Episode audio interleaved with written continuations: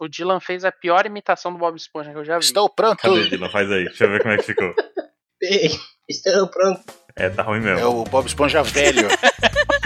Ele tentou, ele Idoso, cara. Caraquético. Bob Esponja velho. 200 anos de idade. Pós-Covid, Pós-Covid, exato. O Bob Esponja não tá legal, não, hein? Ele tá um pouco cansado. não tem, não tem condições de ter que passar com a minha cadeira por cima dele. Agora é questão de honra. Caio, você tá querendo passar com essa cadeira por cima do Dylan? Já tem o tempo. Ai, ai, ai. Mas, né, é justificável essa- esse É ódio. justificável. Eita! Estou sendo muito odiado ultimamente. Tá. Oxe, nem me Tá fale. fazendo por merecer. Meu objetivo pra 2021 é passar com a cadeira de rodas por cima do, do Dylan. Caramba. Ótimo objetivo. Vamos mandar pro Luciano Huck. Ajuda o Luciano, né? Ajuda, Luciano. A gente faz encontro do Luciano, Dylan e do Caio. Cara, eu- eu não sei se as pessoas vão compreender. Leva a cadeira do Caio com bateria extra pra pegar aquela potência turbo. né? Aham. Tem um botão turbo na minha cadeira, tu acha que não? Tem que ser no turbo. Tem, cara. Tô te Pior que falando. eu acho que tem mesmo, Tem? hein? Eu nunca Por via das duvidei. dúvidas, põe o Sabe? no final da Eu mega nunca rampa lá do duvidei. Bob Burnquist, que o, o cai lá em cima e desce com tudo no turbo e passa com ele e já faz a manobra. Você já atropelou alguém sem querer, Caio? Por querer, eu tenho certeza que sim. Não passar por cima, só dar aquela barroadinha pra derrubar a pessoa no chão, assim, fazer ela rolar no chão e bater em alguma não, coisa. não, nunca fiz isso. Ou gente. espremeu Eu nunca alguém fiz contra a isso. parede Eu já- com a cadeira. Não, eu já, eu já passei por cima do pé da Fernanda algumas vezes, foi sem querer. Caramba, sem Nossa. querer. Aham. Uhum. Uhum. Aham. Não é mais fácil falar que você não gosta dela? Coincidentemente foi no dia que a Fernanda falou assim: não, ninguém vai pedir iFood hoje não. Aí ele, ah, é? Ah, Cara, normalmente, normalmente, ah, pior que sou eu mesmo que dou as sugestões de iFood, então normalmente é ela que barra. Pois é, né? Imaginei já. Pode ter sido intencional. Exatamente. Ela barrou e você atropelou. Pode. Vou, vou mandar esse cast pra Fernanda pra ela ficar sabendo disso. Vamos mandar pra ela ouvir isso aí, ver se ela aprova. Aí editado pra ficar 100%. Foi intencional. Aquelas taxinhas ninja, sabe? Tá, mas e aí, qual é o plano de vocês pra 2021 2021, cara, eu queria só fazer os planos de 2020. também? Eu só quero concluir os planos Também. de 2020, velho. Eu tinha um planejamento bem específico pra 2020. Eu queria viajar um pouquinho mais, visitar ó, pessoas que eu conheço e não conheço pessoalmente. Comecei com o Caio em fevereiro. Conhece, não conhece. É, que foi pessoas que a gente conhece há décadas, há anos, mas pessoalmente, no, tipo, o Randy. Aham. A gente conhece o Randy há quantos anos? É verdade. Uma vida. 12 anos já. E a gente mora, sei lá, a mil quilômetros daqui e eu não vou visitar. É. Aquela bom. Eu Sacanagem, achei né? que tu ia simplesmente pegar uma passagem pra Aracaju, aí tu descer no aeroporto, ia num bairro aleatório da cidade, batia numa porta. Oi, eu sou o Maru. Ainda não me candidatei, não, pô. não duvido. Vim tomar um café com bolo. Opa, Ê, Eita! Você sabe que a eleição e o segundo turno já foi, né, cara? Ficar fazendo. É verdade, É mas eu verdade. peguei a E ideia. é que proibido ficou fazer boca muito de urna. marcante, hein? Era esse o plano, assim, viajar por aí, conhecer pessoas que eu já conheço, vamos deixar claro isso. hum, tá. Mas que eu não visitei pessoalmente, sei lá, eu tinha marcado pra 2020 ainda a Orquestra Sinfônica tocando Senhor dos Anéis em São Paulo. Combinou com Tinha o eles. plano de ir na casa do 27, tinha o plano de voltar pro Rio Grande do Sul, talvez aí na volta encontrar com o Dylan, passar em São Paulo, ver o 27, tinha o Ansem também, passar pelo Capeleta e pro Paraguai, essas coisas assim muito loucas, sabe? Era tudo planos agora. Sim. Eu tava vendo a sério de fazer uma viagenzinha Capeleto e 27. Pô, aí me avisa que a gente combina, organiza Daí. e vamos aí. Pandemia. Pandemia. Ah, velho, é Ah. foda.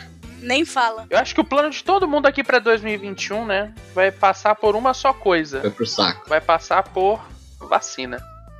É. Nossa. O ano começa de verdade pós-vacina. Sim. 2020 começa, né? Sim. Isso porque a gente tem que entender que a vacina não vai ajudar de fato e instantaneamente, né? É, exato, É. exato. O ano, o, o- o ano de 2020 começa pós-vacina em 2021. Exatamente. Assim, uma outra coisa que eu acho que é faz parte dos planos de todo mundo é fazer as coisas que não deu pra fazer em 2020, né? Isso não tem jeito. Praia, Exatamente. praia, Praticamente tudo, né? praia, Praticamente tudo.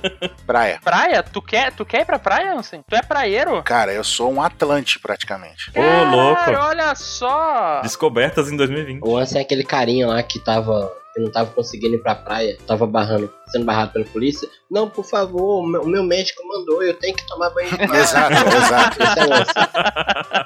Esse é o Exato. lance. Tá, Ansem, e tu não foi na praia nesse período da pandemia? Puto, o cara é foda, velho. Aí, ó, orgulho. Orgulho, Esse é orgulho ótimo, dessa orgulho. pessoa que resistiu à tentação, porque é foda, cara. É foda. A gente também tá em, em quarentena, que é foda. Eu tenho uma, uma vontade de, de botar uma caixa de som lá de fora de casa. E quando vê uma pessoa andando sem máscara, eu só olho, ó o corno! ó o corno passando ali. é foda, cara. Tá foda. Não, o foda não é ver as pessoas sem máscara. Se ela tá sem máscara, ela que se foda, ela que morre e já era. Morra. Cara, Morra a ceia, tá ligado? Agora o que me dá mais raiva é o pessoal que usa máscara pra cachumba, né? Porque não usa máscara no nariz, usa pra segurar Nossa. a cachumba. Ah, a máscara. É, velho, não, Ape- dá vontade de esganar a pessoa. Cara, Cara, aconteceu um negócio muito engraçado que eu tava na, no lugar de cortar o cabelo, sabe? Direitinho. Chama tudo mais. barbeiro. Cabeleireiro. Chama barbeiro. Salão. Cabeleireiro que chama. É porque, digamos, Cabeleireira que não é Leila. apenas, Cabeleireira não é Leila. apenas cabeleireiro, né? O cara, o cara não corta essa cabelo, é várias coisas. Corta o cabelo limpo. E ele vende máscara. Ele é da idade de risco, mas ele usa máscara no queixo, realmente. Você fica com aquele narizão de costas. Boa. Ah, E ele cara. vende máscara. E chegou um cara pra comprar máscara quando eu tava lá. Aí o cara, mas e essa, e essa máscara aqui, como é que funciona? E o cara, olha, ela tampa o nariz direitinho, olha aqui. Ela tem até um elástico próprio na hora do nariz. Ele explicando, e ele com o narigão de fora. E ele usando Cara, torto. eu falei, cara, qual que é? Só corta o cabelo aí, né? Quero ir embora daqui. Esse deve ser um hábito que a gente vai ter que continuar por algum tempo ainda, né? Sim. De usar máscara. Porque mesmo Cara, a quando melhor coisa. começar a vacinação, ela só vai de fato. A gente só vai estar de fato seguro quando uma grande parcela de- do povo tiver vacinado, Uhum. né? Sim, e não só isso, É. mas a- Sim. nenhuma vacina tem 100%, 100% de chance é. de imunização. Então a britânica que falaram esses dias atrás aí, no dia da gravação, dias atrás, no período da gravação, que era 95%? Sim. Sim. Mas vai que você Sim. toma e você é exatamente os 5% Uhum. que não funcionou. Exatamente. E eu acho que assim, muita coisa a gente nunca mais vai voltar ao que era antes, sabe? Muito costume. Tipo, eu acho que mesmo daqui a anos e tal, quando já tiver todo mundo vacinado e tal, ainda vai ser mais comum você só sair na rua de máscara de vez em quando. Ah, tô gripado, coloco uma máscara. Sim. Eu acho que vai mudar muito os nossos hábitos. Eu acho que isso vai ser mais comum, mas eu acho que ainda vai ter jovem, por exemplo, dividindo copão de chopp a dar com rodo assim entre todo mundo. A- Aqui no sul, o que vai ter de galera, o- porque ainda tem galera dividindo o o chimarrão, passando chimarrão, sabe? Que é tipo, cara, não é nada Cara. higiênico. Uhum. Não é nada higiênico, não é nada legal. Nem um sabe? pouco. Mas é cultural, esse é o problema né, É, maior. Sim. O- E outra coisa também que vai acontecer é que, assim como nos países asiáticos, né, que já fazem uso da máscara com frequência pra proteger os outros, tipo, é que ficou gripado. Eles usam porque estão gripados, não pra não pegar a gripe da Uhum. outra pessoa, geralmente, né? Aham. Exatamente. Talvez isso comece a acontecer mais aqui no Brasil. É. Você tem muita fé, você tem muita fé na população. Cara, existe até um uso pra isso para as mulheres e pra pessoas que gostam de se maquiar em geral, né? Que você evita é, de se maquiar É verdade, é verdade. Aqui a Do nariz parte pra de baixo, do né? olho. Mas nariz Você pra maquia baixo. só é. pra cima, assim, entendeu? É a testa e os olhos, acabou. Tá em 2021, hein? Tá, tá muito depressa essa conversa, a gente tá falando de 2020. Não, quem usa máscara é certo, mas a gente tá falando do pessoal que usa máscara na, pra cachumba. Ah, não, esse pessoal aí, ele tá realmente complicado, né? Ah, Esse pessoal não entendeu Em ainda. 2021, hein? Vamos mudar o assunto pra Melhorar o clima? futuro, não pra sofrimento Futuro. atual. Previsões de 2021, é isso? Isso aí, previsões de 2021, o que vocês esperam? Felicidade. Feliz... Alegria. Saúde. Paz. Cara, eu acho que muita coisa que foi filme e tal de 2020 vai ser lançado em 2021. Cara, não me fala de cinema, velho. Eu tô com a Cinema? saudade de ver filme no cinema, velho. Eu acho que muita coisa que foi adiada de Ah, 2020 vai ser lançada em 2021 e vai ser mó da hora. Já foi confirmado que vão ser lançados alguns filmes em stream, né, agora. Junto com lançamentos em cinema, pra quem for maluco de assistir no cinema. Vai sair também em stream, tipo Matrix 4, né, essas coisas assim. Sabe o que que foi isso, né? Pressão Não, não, não, isso, isso tem um nome. do grego? Ah, Tem um nome específico. Qual o nome? Isso daí se chama Save the Cat. Save the Não, isso aí Cat. se chama. Save the Cat. Não, isso se chama Disney.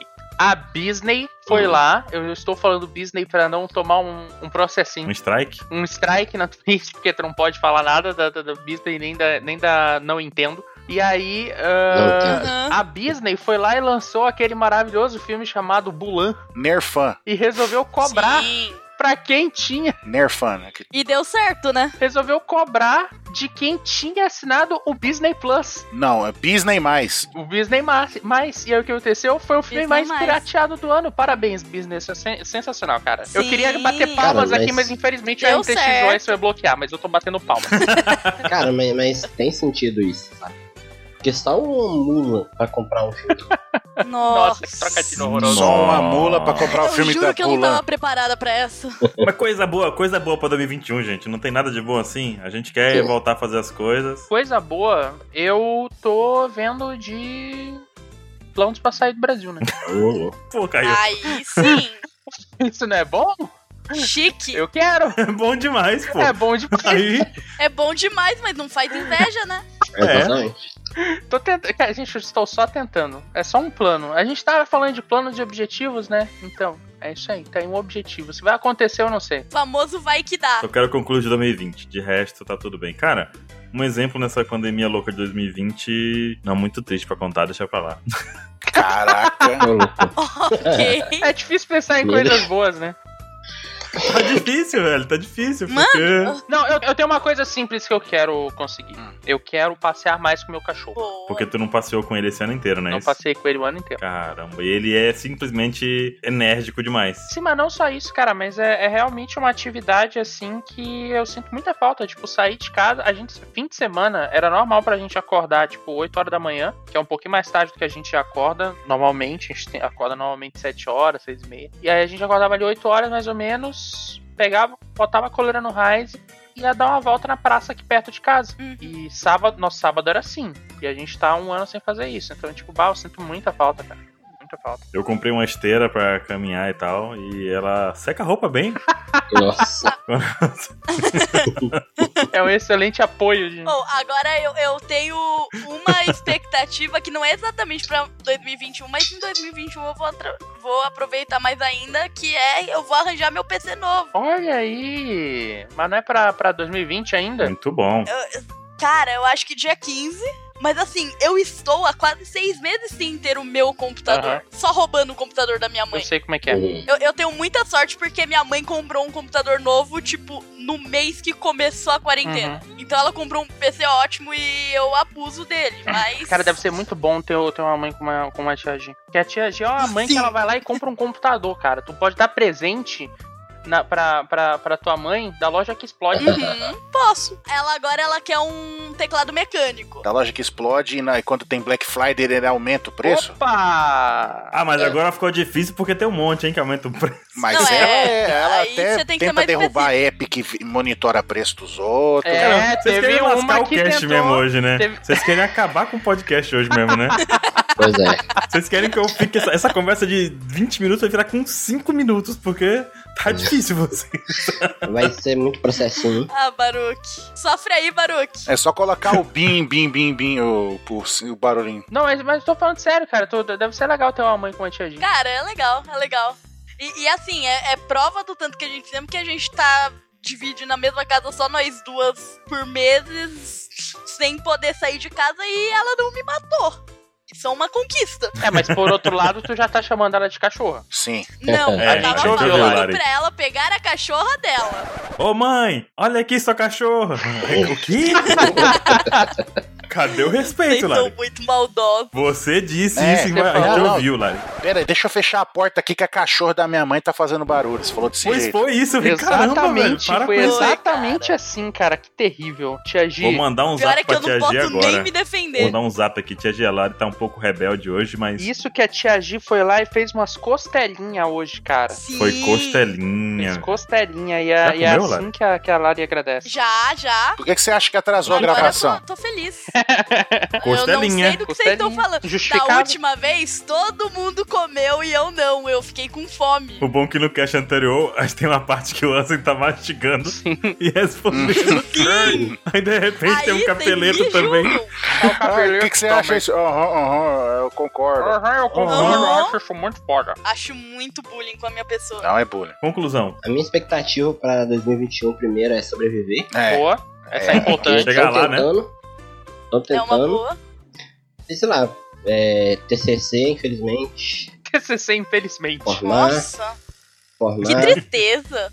E, como disse, esperar o final da pandemia pra quando tiver festivais aí de, de animação, que vai ter um filme que eu participei rodando por aí. A partir do ano que vem, nos dois anos. Cara, Você é ator, Dylan? que da hora, mano. Tu pode. Né. Tu pode falar o nome aqui ou não? Posso falar. A gente fez um curta-metragem que se chama Cidadão de Bem. Olha só. Vai ser bem Ó. polêmico. Polêmico. A Polêmico. gente ficou dois anos fazendo ele. Mamilos? Foi muito trabalhoso. Ficou pronto esse ano. E a gente não pode colocar em YouTube, em lugar nenhum, porque os festivais pedem exclusividade. Tem que ser exclusivo. Então, durante dois anos, ele não pode ser passado na internet. Mas vai passar aí. Até em festivais fora do Brasil. Tô bom. Talvez eu já tenha Caraca. assistido e talvez eu tenha gostado. Pois é, É, talvez eu tenha talvez. assistido também. Se ninguém pode ver, talvez eu não tenha visto, entendeu? Sim. Se rolar um, um festival aí online, ou na sua cidade, ou sei lá, que tenha um curta que pode ou não ser chamado de cidadão de bem, ele tem a aprovação da UPEX, não tem? Acho que sim, né? Ele tem um Ei. selo. Com Tem um certeza. selo. Nem Cara, vi, mas ficou eu já genial. aprovo. Ficou genial e bem, bem trabalhado, caramba. E ainda tem uns extras do que o Dylan me mostrou lá que ele fez com um bonequinho lá que eu não sei o nome O agora. bonequinho. É, é tão bom estar cercada de gente talentosa, né? É. Nossa, velho. O bicho dança. Quando o filme for finalmente pro YouTube, eu, eu prometo que eu vou fazer uma ceninha pós-crédito lá com, com a famigerada cena da dancinha. Olha Muito aí. boa. Tem a cena da dancinha é dancinha, muito boa. essa cena aí é requisitada. Tem que ter. Inclusive, pra quem, quem for aí no festival, que for ver o filme, assiste os créditos, por favor. Deu trabalho pra. Eu fiz a música dos créditos também, deu trabalho. Cara, muito Ó. boa a música dos créditos, velho. Nice. Muito boa. Puta merda. Caraca, animador, músico. O que, que ele não é, né? Sim. É, um Desenheiro. patamar, né, de Eita. habilidades. Desenheiro. Desenheiro. E aí reclama que a gente tava falando de programação Pois antes. é, né? Cada doido com suas Como doidices. diz o Caio, eu programo com corzinha. É, isso é verdade, é Exato. verdade. Ele programa com corzinha. Isso daí é coisa que a gente não, não faz, não, Não domino. aprova. Olha lá, vou fazer um if. Aí ele conecta uma bolinha na outra bolinha. Na É, outra. puxa, E usa funciona. o mousezinho ali, puxa de um lado e enfim, puxa a condição do. Tira o Não, mouse, mas- pra ver. Eu programei um jogo inteiro sim. Olha só. E vocês aí, que Se jogo tá vocês com- programaram? Ó, Eita, Eu Jogo já, no eu RPG, já, Eita, não, cons- não vale. eu já programei. Eu Jogo já no programei. um jogo 3D Cara, já também. Não, eu joguei o jogo 3D do Dylan aí. Já testei Ó. o jogo do Dylan. Oh. e funciona, né? Funcionou. Perfeito. Jogo inteiro não, mas uma parte eu fiz. O, o jogo foi tão engraçado que nem eu consegui zerar ele na aula. o professor tentou. Eu joguei o jogo da Lari também. Cara, eu passei por isso. Meu jogo TCC da EDEC, na apresentação do TCC, era uma feira, né? Eu Uhum. comprei um saco de bala e eu oferecia que quem ganhasse o jogo, quem conseguisse zerar, ganhava uma bala. Eu saí, não tinha ido nem 10 balas pras pessoas, de tão difícil que era. Saiu de saco cheio. Eu saí de saco cheio. Não, sabe o que, que é Um pior Acontece, que a piadinha do Baruque? É que o Baruque ele tá muito. Ele tá falando. que tá- ah, eu vi, eu vi, eu vi. Tá parecendo até mentira já. é. O pior foi que a Lari me mandou o joguinho dela. É um joguinho de Mandei. estilo que eu gosto. Já tá começando a parecer que é mentira que ele viu esses bagulho e tudo. O Dylan me mandou o joguinho dele pra me poder testar lá. E eu fiquei um tempão pra conseguir pegar o negócio, apertar o botão que eu precisava apertar. Mas meu jogo tinha o nome mais difícil. Yori Não lembro. Shiramori. Yuri chega. Era um bullet hell, né? Era um bullet hell, isso mesmo. Uhum. É. Nice. E a nave chamava Curupira. Não. Não. A, a nave era o Yori Shiramori, mas tinha o Ayangá. Tá vendo como é que o Baruque não jogou? Eu Tinha não o lembro. Ayangá. Não, mas é porque é um nome indígena. Isso não é chinês, japonês, é indígena, não É, é, é verdade? uma lenda indígena que a gente fez. Então você tá dizendo que a lenda indígena é menos significante do que a lenda japonesa, é isso que você tá dizendo? Não, é porque eu não sei o nome. Eu lembrei do Curupira, que é o indígena folclórico que eu consigo raciocinar. Que errado. Você só lembrou do Curupira porque o Mr. 27 fica falando dele direto. Me fala de outro, outra lenda indígena brasileira do nosso folclore aí, vai É o lá. Boitatá, a mãe d'água, que é a Yara, Ah, o Negrinho do Pastoreiro, Ayangá. pronto, tá vendo? ó? Tem um monte, gente. Eu só não sabia. a Caipora. Tem várias Sai histórias. fora! Aí Mas a Lari pode. usou um que eu não conhecia de jeito nenhum. Sim, cara, legal. Aprendi bastante. É cultura, rapaz. Cultura? Você aprende isso na escola, cara. Ah, você que tava assistindo aula, que diga, né? Fale pra você. Baruque. Tem uma história Hum. brasileira de, de Amazon Lily Hum. que provavelmente inspirou a Ilha das Mulheres de One Piece. Existe uma teoria gigantesca que eu tenho com alguns amigos né? relacionando é, a a desenvolvimento de One Piece Hum. a algumas, algumas coisas da América do Sul. Algum dia eu espero Caraca, aí sim. soltar elas. Vamos gravar uma pack Uhum. esquece disso, né? É uma teoria muito grande. O Baruque já viu as partes dela, né? Já vi. Ou seria um tema legal fazer um OpexCast sobre teorias baseadas em mitologias diferentes e tal. E principalmente de coisas voltadas mais pra América do Sul, pro Brasil. Sim. Tem umas ideias muito legais. Se- Que é o que a gente menos sabe, Sim, né? sim. É verdade. Inclusive, ela faz um, um pouco paralelo do Rio Amazonas com a Grande Line. E tem, tem as coisas que tem sentido ali. Muito bom. Algum dia. Falando em gravação de podcast, Ah, é, a gente tá gravando, né? Pois é, né? Metade já vai ter que ser cortado, né? Ah, então, o tempo vai passando. Então faz uma hora que a gente deveria estar gravando. Ô, gente, era pra ter colocado pra gravar? Não, não, você não brinque com coisa séria. Eu sei que você pôs lá. Essa risada de nervoso aí, ó. Fui até conferir, porque eu tava zoando, mas vai que, né? Fui conferir o meu também, porque vai que. Todo mundo conferiu. TDAH, a gente vê por aqui. Bora pra gravação então. Bora, vamos pra Bora. gravação. A gente já tá gravando, cara.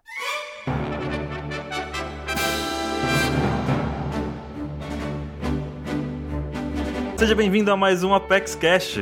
Pode parecer um pouco loucura, já que esse é o terceiro Apex Cash de 2020. Voltou mesmo, né, cara? Aparentemente voltamos de verdade, hein? Agora é sério, agora Eita. ó, ó, ó, ó. Ô, Agora voltou, agora voltou, voltou. Agora voltou. Agora voltou, Voltou. cara. Olha, eu acho que quando, quando sai um OPEX Cash no ano, não é voltar. Quando sai dois, a gente já pode, tipo, ó, é isso aí, tá, tá indo. Quando sai três, eu acho que não tem o que discutir, cara. Voltou, Chegou. voltou, outro. E agora tem uma coisa. Eita. Talvez esse seja o último de 2020. talvez. Mas já? Esse cast aqui é a parte 2 do anterior. Se você não ouviu o primeiro cast, a primeira parte, que é múltiplos de 100, volta um pouquinho atrás e vai ouvir primeiro ele, porque é importante que você acompanhe tudo que tá acontecendo. Esse cast também vai ter, além dos restantes dos capítulos, os 600, os 700, os 800, os 900, vai ter uma parte dedicada à teoria sobre o capítulo 1000. Se você tá no anime, tá acompanhando o anime de um ano, tudo bem, você pode ouvir o cast até essa parte. Quando for começar as teorias, a gente vai avisar e você pode ouvir por sua conta e risco ou parar ali mesmo. Exato. Fica tranquilo. E pra esse cast de hoje eu tô aqui com o Ansem. E eu tenho uma denúncia pra fazer, minha apresentação vai ser grande. Eu tenho uma denúncia pra fazer. O Dylan acha o ataque on numbers melhor que Fullmetal Alchemist. Falei. Eita, polêmicas na Ei, abertura. Cara, Tá. eu Meu assim Deus. gravou isso na cabeça. Só porque eu tava falando bem. Eu tenho aqui também hoje em modo de ataque Mr. Caio. Encontrar mais cabelo no seu travesseiro, ver seu pão favorito deixar de ser vendido,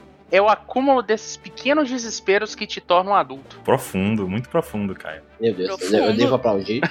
Filosófico. Nossa. Aplaudiria se a RTX não cancelasse o som também. O pão que não vende mais é o Seven Boys, Seven Boys é muito bom. Seven Boys é muito bom, cara. que se parou de vender aquilo lá, e eu vou ficar preocupado. Não, mas t- tem Seven Boys ainda. tem sim. Ah, então, então o mundo ainda, está, ainda tem chance. Temos aqui também a Lari. Prometemos um OpexCast por ano? Já tem três? Triplicamos a meta. O que que vocês estão reclamando? Ah, olha isso daí, é verdade. não tem Especialistas, que tá discutir. especialistas aqui em triplicação de metas. E eu tenho aqui, finalmente, em modo de defesa, o Dylan. Eita, tem uma pergunta pra vocês. Hum, Separada com muito carinho. Vocês sabem por que Cyberpunk está sendo lançado em 2020? por quê? Tudo bem, piada. Porque que ano horríveis, velho. Que ano horrível. Puta que Meu pariu, eu sabia, eu Deus do sabia, céu, cara. Caí nessa, Eu velho. sabia. Eu Olha. achei que o Dylan ia fazer uma referência ao livro de Cyberpunk de RPG, que era originalmente chamado Cyberpunk 2020. Aí os caras reformulou. Eu pensei que ele ia falar um bagulho da hora, não, ele fez a piadinha ruim de costume dele. Ai, que saudade de você, Dylan. Que saudade de você, Dylan. A apresentação do cara é uma pergunta. Yes, baby. Thank you. Solta uma pra completar, Dylan. Já assistiu Matrix? Já. Parabéns. 2020 serviu pra alguma coisa. Já, e é muito bom. Assistam aí se alguém não assistiu. Porque eu duvido. 2020, 2020. Que em 2020 Matrix completou 21 Isso anos. na Pois é, verdade e o não, Dylan cara. nunca tinha Isso assistido. na verdade não. Sim, mano. Porque o Dylan tem 21 anos, caramba. Plot twist. Não é possível, não é possível Cara, que tenha eu, eu 21 tenho anos. 23. É o que, rapaz? Eu, eu tenho 23. Matrix foi lançado quando eu era bem criança. É, Matrix 1 lançou Cara. em no- 1999. 99. 99. Não é possível. É. E nós estamos em 2020. Baixei no Emule. Não, não, vocês estão tão, vocês estão loucos. Aham. Baixei no Emule em 99 e era um filme pornô. Fiquei triste e deletei. A gente não tá Senhor louco, cara. dos Você que tá Anéis velho. completou, acho que 18 ou 17 anos já lançou. Tá bom, tá Sim. bom, vamos parar de falar disso. A gente tá muito... Vocês são tudo velho. Tá bom, vamos pro mangá, por favor, porque eu, foi, por um, foi por um lado muito estranho. Não quero continuar esse lado, não.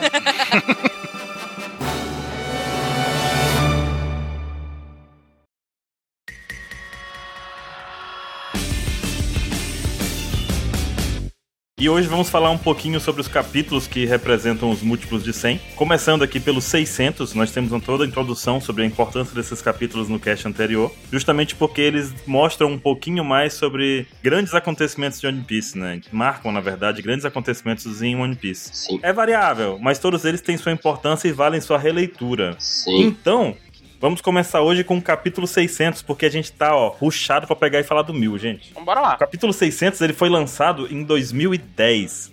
Já tem Nossa. muito tempo. Quem tava lá, tava lá.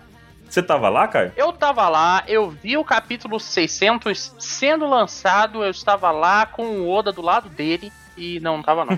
Mas ah, o 600 é o Ilha do Recomeço. Hum. E assim, ele é um capítulo só contextualizando aqui, antes de qualquer coisa. Ele é bem pós-Guerra dos Melhores. Depois do Luffy passar lá a mensagem do 3D2Y, quando ele invadiu o Marineford e, e teve o time skip, etc. Então, o Chapéu de Palha eles estão se reencontrando agora, ali em, em Sabaori, porque... ou Shabondi, né? Que eles, eles passaram dois anos longe, né? Então 3D2Y aí. E eles voltaram pra mesma ilha que eles se separaram, né? Que foi Shabondi. Então eles foram subjugados pelo Kuma lá dois anos atrás e aí eles se reencontram novamente em Shabondi. Mas o que é curioso que nesse contexto aí é que os Chapéus de Palha, né? O bando do Chapéu de Palha tá magicamente recrutando novos membros. Ué, É estranho. Uhum. E aí, quando a gente entra nesse capítulo, na real é que é toda aquela história do chapéu de palha fake, né? Que é um- quando eles chegam lá na ilha que tem um Luffy bizarro, Muito boa. do o chapéu de palha do, do, do- do universo bizarro, né? E o Chopper tá seguindo o bando falso, que é o Chopper, né? Então ele, ele en- en- encontra ali um, É a ingenuidade em pessoa. a ingenuidade em pessoa, ele encontra os velhos companheiros dele, todos com vozes muito estranhas, e ele ainda assim, opa, é o, é o Luffy, né? Nossa, tu tá diferente, mas que legal, Uhum. muito bom te reencontrar. Então, ele tá seguindo o, o bando falso, e ele tá mega decepcionado porque a Robin é sequestrada, a Robin fake. Uhum. Só que ninguém dá a mínima pra isso. E todo mundo só segue de boa, tipo, abandona a Robin ali e vamos, vamos seguir em frente porque são chapéus de palha fake. O, o Chopper fica sentido com isso, ele fica mó decepcionado de porque aconteceu nesses dois anos com vocês, etc. E aí, logo nesse capítulo, a gente encontra o Usopp e a Nami de verdade. Oda é tão safado, Caio, que ele deu nome aos chapéus de palha fake, velho. Sim, O Luffy chama Demaru Black, tipo, tem Manjaro, que é o do Zoro. sim, A da Robin é Cocoa. tipo, cocô. ele criou. Ele foi longe demais. Ah, mas aí, se a gente for falar isso, tem 900 personagens nomeados, né? Então, Não, mas ele deu um nomezinho pros personagens que fizeram Mugiwara fake, né? Sim. Então, eles têm todo um, fe- um flashback deles ali, uma historinha deles ali por trás, né? O cara que fez o Luffy tem uma recompensa de 26 milhões, ele fingiu ser o Luffy. sim, sim. Tinha nada a ver, só o Chopper mesmo pra acreditar. Só, o- só o Chopper para acreditar. Quando o Chopper encontra o Usopp e a Nami de verdade, os dois de verdade, ele descobre que foi enganado e aí ele fica até surpreso assim, que tipo, ah, então a gente tá sendo copiado agora, né? A gente sabe muito bem o que, que é isso. o Luffy esbarra então com o fake Zoro e o fake Sanji e o Luffy sendo esperto como ele é, ele também acha que os dois são os reais, então ele começa a seguir os dois e tipo acompanhar os dois, porque é o Luffy, né? muito inteligente, um ser muito brilhante. E ele acompanha os dois até que ele é levado pro fake Luffy, que quer destruir o Luffy de verdade. Mas obviamente não consegue, porque o fake Luffy é um cara com um Baruch G6 de recompensa de 26 milhões, né? Se passando um por outro. O Zoro e o Sanji de verdade eles já estão se pegando na porrada como sempre, a essa altura, né? Então dois anos se passou e nada mudou. Mudaram as estações, mas nada mudou. Jogou uma carta da Cássia Heller aqui. joguei, joguei uma carta da Cássia L aqui e vou seguir como se nada tivesse acontecido. Daí a Marinha parece estar interessada nesses falsos chapéus de palha, até porque eles estão recrutando piratas meio perigosos, porque na real esse bando tá tentando recrutar, recrutar novas pessoas pro- pra esse bando fake do chapéu de palha. Sim. Tudo em cima da fama do Luffy, né? Então a Marinha tá de olho neles. A gente ca- nessa brincadeira a gente co- conhece o Caribou e o Coribou, né? que são os dois irmãos, que eles até atacam o marinheiro lá pra mostrar que eles são machões inconsequentes e que eles são fodões, etc. Tudo isso nesse capítulo, né? A gente também vê o Brook fazendo seu último show em uma casa de eventos lá em Chabone. Ah, a Marinha vai atrás dele porque ela sabe quem é o Soul King. Então ela vai lá atrás do Brook, ele faz a revelação no meio do show de que ele realmente é um membro do Chapéu de Palha. E aí ele faz uma performance doida lá, épica, que fica todo mundo impressionado e os fãs entram em delírio e ficam doidos e aí acontece que ele aproveita o Zuzue para fugir. Sim. Ah, então daí a gente vê também que a Nami, a Robin, o Frank, o Chopper e o Usopp eles acabam se encontrando no Sunny, aonde o Frank já tá lá e tá tipo mostrando as ferramentas dele, mostrando o que que ele melhorou e tal, o que que ele evoluiu. Sim. E aparece também o Reli e a Shakin no, no navio. Eles começam a falar dos detalhes finais que eles precisam saber para poder sair de Shabond. E o capítulo meio que termina no hype porque o Reli avisa que o Luffy já tá na ilha e que chegou o momento da aventura recomeçar. Então esse capítulo, ele claramente é um capítulo pra, tipo, ele é impactante porque ele tá mostrando o retorno do Chapéu de Palha e o momento que, tipo, a aventura vai voltar a ser o que era antes, sabe? O período do time skip foi todo um período de treinamento, a gente teve ah, sagas menores, e teve apari- aparições deles treinando, etc. Mas aí a gente vai voltar ao ritmo do que é One Piece, que é aventura, que é ir pra uma ilha, que é resolver um problema, porque é isso que o, Chapo, é isso que o Luffy faz, né? Ele encontra problema e acaba tendo que resolver, né? Uhum. Então... É um, é um capítulo bem relevante por isso, né? E é interessante também que o primeiro capítulo que a gente falou no cast passado, o 100, é justamente A ilha do começo do fim? o início de uma lenda, né? E esse é justamente a questão do recomeço, É. Sim. Sim. porque o bando foi separado, né? Então foi bem legal isso também. Sim. é, porque o, o título do volume, do primeiro volume é Romance Down. E o desse é Romance Down from New World. Exatamente. Uhum. É isso aí. Sim, Legal. forma um parzinho. Então, aí o, o bacana é que como teve o time skip, né, eles ficaram dois anos separados, a gente ficou com esse sentimento de, entre aspas, saudade deles, porque nesse período do time skip, o Oda fez uma pausa, tipo, tirou férias, tudo, de- ficou um mês sem sair o mangá. Lembram disso? Que ficou Sim, com, Eles tipo, é pra Uhum. morrer, né?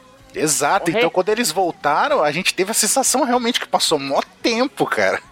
Cara, é- foi tipo, como é aquele negócio? Realidade aumentada, né? Exatamente, cara. É. é. Ô, já pensou o Oda faz isso com o capítulo Não mil? brinca, não. Não brinca, brinca. com Não isso. Não brinca. dá Não brinca, ideia. que, Não dá ideia. não brinca que a gente tá num ano perigoso pra se brincar com essas coisas. É, Você gostou desse capítulo, Dylan? Eu não gostei do reencontro do Chapéu de Palha de como aconteceu. Eu acho que tiveram muitas coisas realmente importantes. Mas esse negócio desses lugares falsos e tal, eu acho que isso tirou muito espaço do verdadeiro reencontro do personagem, sabe? É, Essa foi a experiência que eu tive assistindo. Eu tinha uma vontade de. Porque os personagens passaram por muitas coisas. A gente ficou muito tempo sem ver o resto, só era só luta. E cada um na sua luta lá individual, um tentar voltar pro bando, pela saudade. uhum. Eu não senti, eu senti que esses personagens no Garas Falso, eles roubaram um pouco de espaço que teria pra eles voltarem, pra eles conversarem de fato. Então, mas o reencontro foi quando eles estavam no- a bordo do Sunny já e o pau comendo, Sim. eles comemoram, estão junto e desce. Esse é o problema. Eu acho que é muita correria. Chegou aí na correria, vamos correr, sair na correria aí. Aí chega aquele negócio. Cara, a cada vez que aparecia um Mugara falso, eu queria socar a tela do meu né? notebook. Caralho, tá muito- que raiva, que ódio. Eu tava com muito. Mas tava... o Mugiwara Fake, Quanto cara... ódio no coração. Cara, foi- é engraçado, sabe? Mas eu não. Sei lá, eu senti que. E isso tirou um pouco a minha expectativa. Aham. em cima disso. Mas eu gosto do hoje, muito tempo depois, olhando pro passado, Eren é muito engraçado. É muito engraçado. E muitas coisas legais aconteceram ali. É uma um grande quebra de expectativa, na verdade, É. né? Eu, eu acho que a quebra de expectativa nesse caso, na época, me, me tirou de série. Mas hoje em dia, como a minha expectativa não tem mais em cima de- dessa parte, eu vendo eu acho engraçado. Uhum. Uhum. Mas na época eu realmente não curti esse, como aconteceu esse encontro deles. Principalmente porque, sei lá, o, o Ju- o Chopper lá se enganando lá, não sabia que era a Robin. E ele meio que cogitando que os caras realmente iam abandonar. Acho que depois de tudo aquilo que passou, O Chopper é muito bobinho. não- né, mas depois de tudo que passou, isso, sei lá. Tipo Assim, eu tava falando, ah, seu reencontro deve ser muito louco, vai ser louco, vai ser louco. Aí quando tu vai ver é aquela brochada, assim, hum, pra mim, na época, Ou seja, você foi trollado pelo, pelo Oda. Pelo Oda. trollado por Oda. Parabéns. Mas tem muita quebra de expectativa que, que, eu, que eu adoro. O Raizou, nossa, pra mim, eu adorei quando eu vi. Vamos Raizo. chegar no Raizou. Daqui a Vamos pouco chegar, a gente chega vamos no chegar. Raizou. É. Porque, assim, de outro ponto forte que teve aqui foi justamente o Caribou, né? Tu falou do Raizou. O Caribou, Nossa. que parecia um personagem aleatório que apareceu nesses 600, mas, na verdade, Sim. o cara ganhou até uma história de capa. Sim. Sim, sim. e essa é a parte. Eu tava odiando o Caribou nessa época. Eu continuo E hoje odiando. eu acho o personagem muito da hora. Não. não, uma coisa é se odiar, outra coisa é se achar o personagem, o personagem da hora. Eu odeio e acho ele o personagem da hora. Eu odeio e acho ele um bosta. O, o legal é que ele continua relevante até hoje, né? nas- nos capítulos Sim, atuais. Sim, O pessoal sim. tá esquecendo dele lá naquele, na loucura de Wano lá na batalha, mas ele tá lá, tá no meio dos caras lá. O que, que aconteceu com ele? Tá Sim. escondidinho lá na galera. Exato. O que que aconteceu com Sim. ele lá, que sumiu agora de novo? É isso que esse capítulo tem a entregar pro futuro, né? O é Caribou. o Caribou e a gente tam- tam- também teve assim todo esse trecho, toda essa parte do chapéu de pa- do retorno deles, a gente vê o esforço da Marinha para impedir essa reunião deles, porque a Marinha tá claramente de olho nesse bando do chapéu de palha que tá se retornando, tá recruan- recrutando pessoas, etc. É um claro sinal de que eles estão preocupados com o potencial do bando. sim. E, e essa é a primeira vez que a gente tem uma dimensão de como realmente tá a situação do bando em Sim. relação ao resto do mundo, sabe? Sim, e como, e como que eles evoluíram, né? Porque é, é próximo, é Sim. por essa parte também aí, um pouco mais pra frente, não nesse capítulo, mas que a gente vê demonstrações de poder do Luffy, do, do Zoro, etc. Então é, é bem, bem, é bem curioso Sim. essa parte, esse momento do mangá, né? E eu acho Sim. que ah, o Caribou é bom a gente lembrar que o principal ponto dele, o principal ponto de relevância dele é que ele sabe quem é Poseidon, né? Isso, com certeza. Sim. Esse é o ponto principal, é isso. que- bom, Se, se for pra selecionar uma coisa, é isso que esse capítulo entrega. É que tem um personagem que ele é esguio, ele, tá, ele aparece em N momentos da história e a gente sempre esquece dele, mas esse cara tem uma informação assim única no mundo, que é o Caribona. E outra coisa, ele tem o que é preciso pra sequestrar ela. É. Ele tem um poder suficiente. Ele tem o que é preciso pra ferrar tudo porque ele é oportunista. Sim. E já pegando um gancho direto aqui pro capítulo 700, porque na capa dele a gente tem de cara o Caribou. Uou! É, O que, que você pode me contar sobre isso, Lari? É, cara, eu acho que a capa não tem muito o que falar, né? Mas o capítulo eu acho bem legal. Eu acho que ele inicia muita coisa legal. E relendo ele pra gravar o cast, eu percebi alguns foreshadowings, algumas coisas que iam ser mais relevantes bem no futuro. Então, primeiro o contexto dele, né? O Luffy já tinha se aliado com o Law. O objetivo deles era derrotar o Kaido, mas o primeiro objetivo era ir derrotar o do Flamingo e as fábricas dele. Pra tirar as smiles do, do Kaido, né? uhum. Eles já tinham derrotado o Caesar e tinham proposto uma troca com o do Flamingo. O Law exigiu que o do Flamingo se, se demitisse, né? De Shichibukai. Eu não sei se a palavra seria se demitir, mas funciona. e abandone tudo que ele tinha con- conquistado nesses anos, né? Tudo que ele construiu e voltar a ser um pirata. Ele achou que o do Flamengo não ia aceitar, né? Pra falar a real. Então, o capítulo anterior ao 700 já tinha dado muito essa surpresa de que o do Flamengo acer- aceitou, né? E aí começa realmente o capítulo 700. Esqueci de falar, o nome é Na Lábia dele. E basicamente começa e- esse esse capítulo. Uma das coisas que eu acho hilária é a conversa do Luffy com o do Flamingo no Dendemushi. Cara, eu gosto muito dessa cena. Porque é, é muito o puro Luffy chegando e se apresentando. Ah, eu sou o Luffy que vai ser o rei dos piratas. E o do Flamingo enrolando ele absurdamente. Aí o do Flamingo fala um negócio engraçado. Ele fala pro Luffy que ele tem algo que ele quer muito. O Luffy acha que é carne, mas depois no final do capítulo a gente descobre que é de verdade. Ele não tava completamente errado, era comida. Não é só a carne, é a carne mais gostosa de todas. É, é. Só, só que assim, ele não tava completamente errado porque era comida. Era É comida, Era com Negócio de certeza. merda. Mas é comida. Só não era a mais gostosa de todas, né? Não. Ah, cara, ele acertou. Eu daria um terço de ponto pra ele. Tá muito boazinha. Aí o Lau toma o, o, o Dendemushi do Luffy, né? Porque o Lau é um cara que não tem muita paciência, né? Ainda mais nessa época, hoje em dia ele já tá resignado. E consegue acertar de verdade a troca, né? Planejando que esse seria o momento pra destruir a fábrica das Smiles. O plano todo feito e o Luffy alheio, né? Como sempre. Tadinho do Lau, ainda não tinha aprendido nessa época. Foi aí que ele aprendeu. logo depois no capítulo também tem outra coisa interessante. O Kinemon começa a contar a história dele. Que agora em Wano é muito interessante você reler isso, sabe? Porque depois de tanto tempo a gente até esquece um pouco. Uhum. E ele conta que eles começaram a ser perseguidos em Zou e que era um grupo de três samurais, mas o Momonosuke. é, eram três samurais mais o Momonosuke e eles sofreram um naufrágio, né? Dois dos samurais mais o Momonosuke, que a gente sabe hoje que era o Kinemon e o Kanjuro, foram pra Dressrosa e o Kanjuro acabou ficando pra trás nesse caminho, enquanto o Kinemon foi atrás do, do Momonosuke, né? que tinha caído naquele barco lá que foi pra Punk Hazard. Agora eles queriam ir resgatar o. O Kinemon queria resgatar o Kanjuro, né? E aí vem uma parte do capítulo que também é muito legal e na época já criou bastante hype, que foi o Branu. Brunil? Acho que é Branu, sei lá como se fala. É Branil, Breno, vamos lá. é o Breno. Breno. O Breno é o Enzo. Pai, Enzo é foda.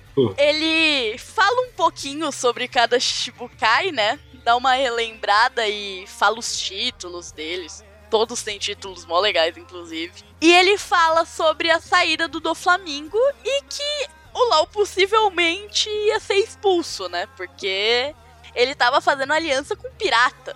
Não só um pirata, mas com a pedra do sapato do governo, né? Sim. E depois de falar sobre isso, ele fala que o Sakazuki, né? Ele fala que pra impedir a aliança pirata, ele mandou o Fugitora, que na época a gente não conhecia, então também foi algo que Fugitora. O Tigre Púrpura. gerou muito hype. E pra muitos não foi muito bem atendido esse hype, né? Mas isso é outra história.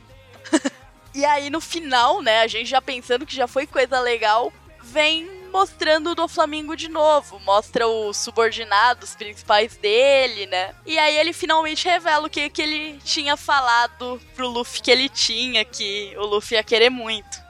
A mera mera no Mi. Chocante. Eu- Cara, Mas- e- esse capítulo é, é, novamente ele entra naquela categoria dos capítulos que eles começam muitas coisas, sabe? Não é um mero capítulo, né? Nossa. Nossa. Ah, eu não aguento mais o Dylan. Quero passar com a cadeira por cima dele.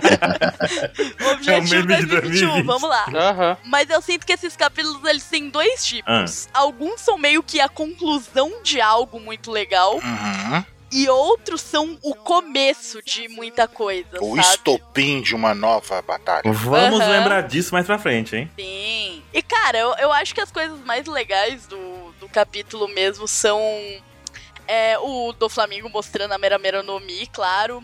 A, apresenta a reapresentação dos Shichibukais, né? O Akainu falando do Fugitora. O Lau e o Luffy conversando, né? E além disso, tem uma coisa desse capítulo que eu queria comentar que gerou muita discussão, que foi aquela cena da Bonnie, né? Sim. quando ela tava com aquela capa de inverno lendo o jornal e tal, depois. de- É, é, assim, da galera que tinha mil teorias de conspiração, foi pra dois mil depois disso, né? Sim. Com certeza. É só um quadrinho. Uhum. Se a gente for contar o número de quadros que a Bonnie apareceu em One Piece, a gente consegue preencher menos de um mangá sobre, menos de um capítulo sobre isso. Assim, apareceu menos do que o balanço do Naruto. Tal, não, não, peraí, o balanço Naruto. Lari, Lari, Lari, Lari, eu tenho uma coisa pra falar pra Já você. sei. Oi. Não é Naruto. Já sei, eu concordo. Concordo. concordo. É isso aí, Desculpa, Ansem. Muito eu obrigado, Ansem. Muito Eu obrigado, tive Ansem. que fazer. Trazer referência a Naruto pra cá, pelo amor de Deus. Em Boruto tem balanço? Se você continuar insistindo em ficar falando de Naruto aqui, eu vou, eu vou pagar a passagem do Kai pra ele atropelar você com a cadeira. Maldade. eu, eu gosto que eu tô virando. Depois da pandemia. Tô gostando muito que eu tô virando uma Cara, referência pra isso. Eu, Você é continue tipo assim. o capanga do agiota, né? Aham. Usam pra você de Sim, ameaça. vocês podem me usar, não tem problema. Vamos contratar o Caio. Pagando a passagem, né, Caio? Pagando a passagem, qual o problema? Vocês podem me usar, não tem problema.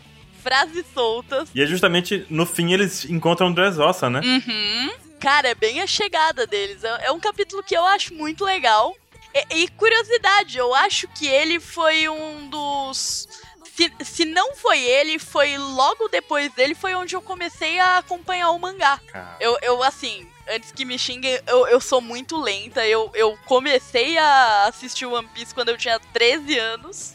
E eu levei 5 anos pra acompanhar porque eu sou muito lenta pra assistir qualquer coisa. O importante é acompanhar. O importante é isso. Mas, cara, o importante é a jornada. Exato, Não. exatamente. A jornada é não, mais legal Não, que não, não, não, não, não vem com isso. Tem gente que jura que o One Piece vai ser um espelho. Não, não, não.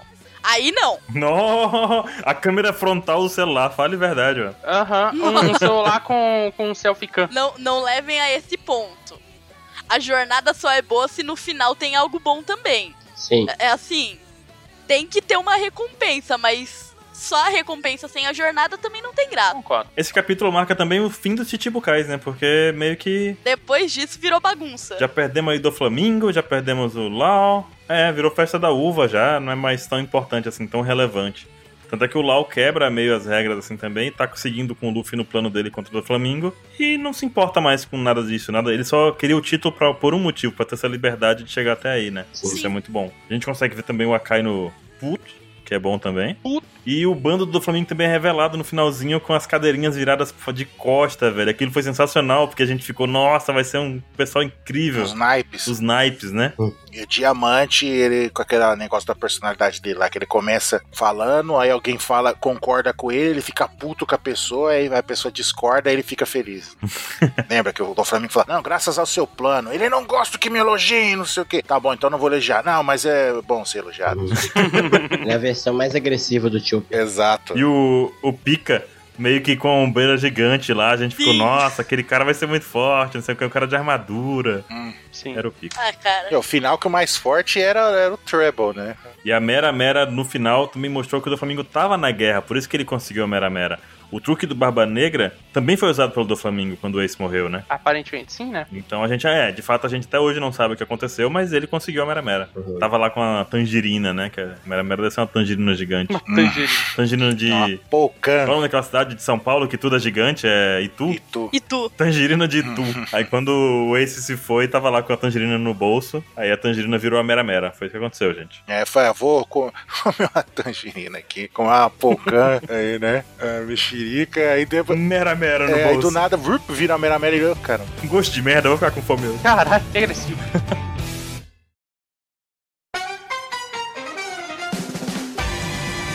E chegamos então no capítulo 800.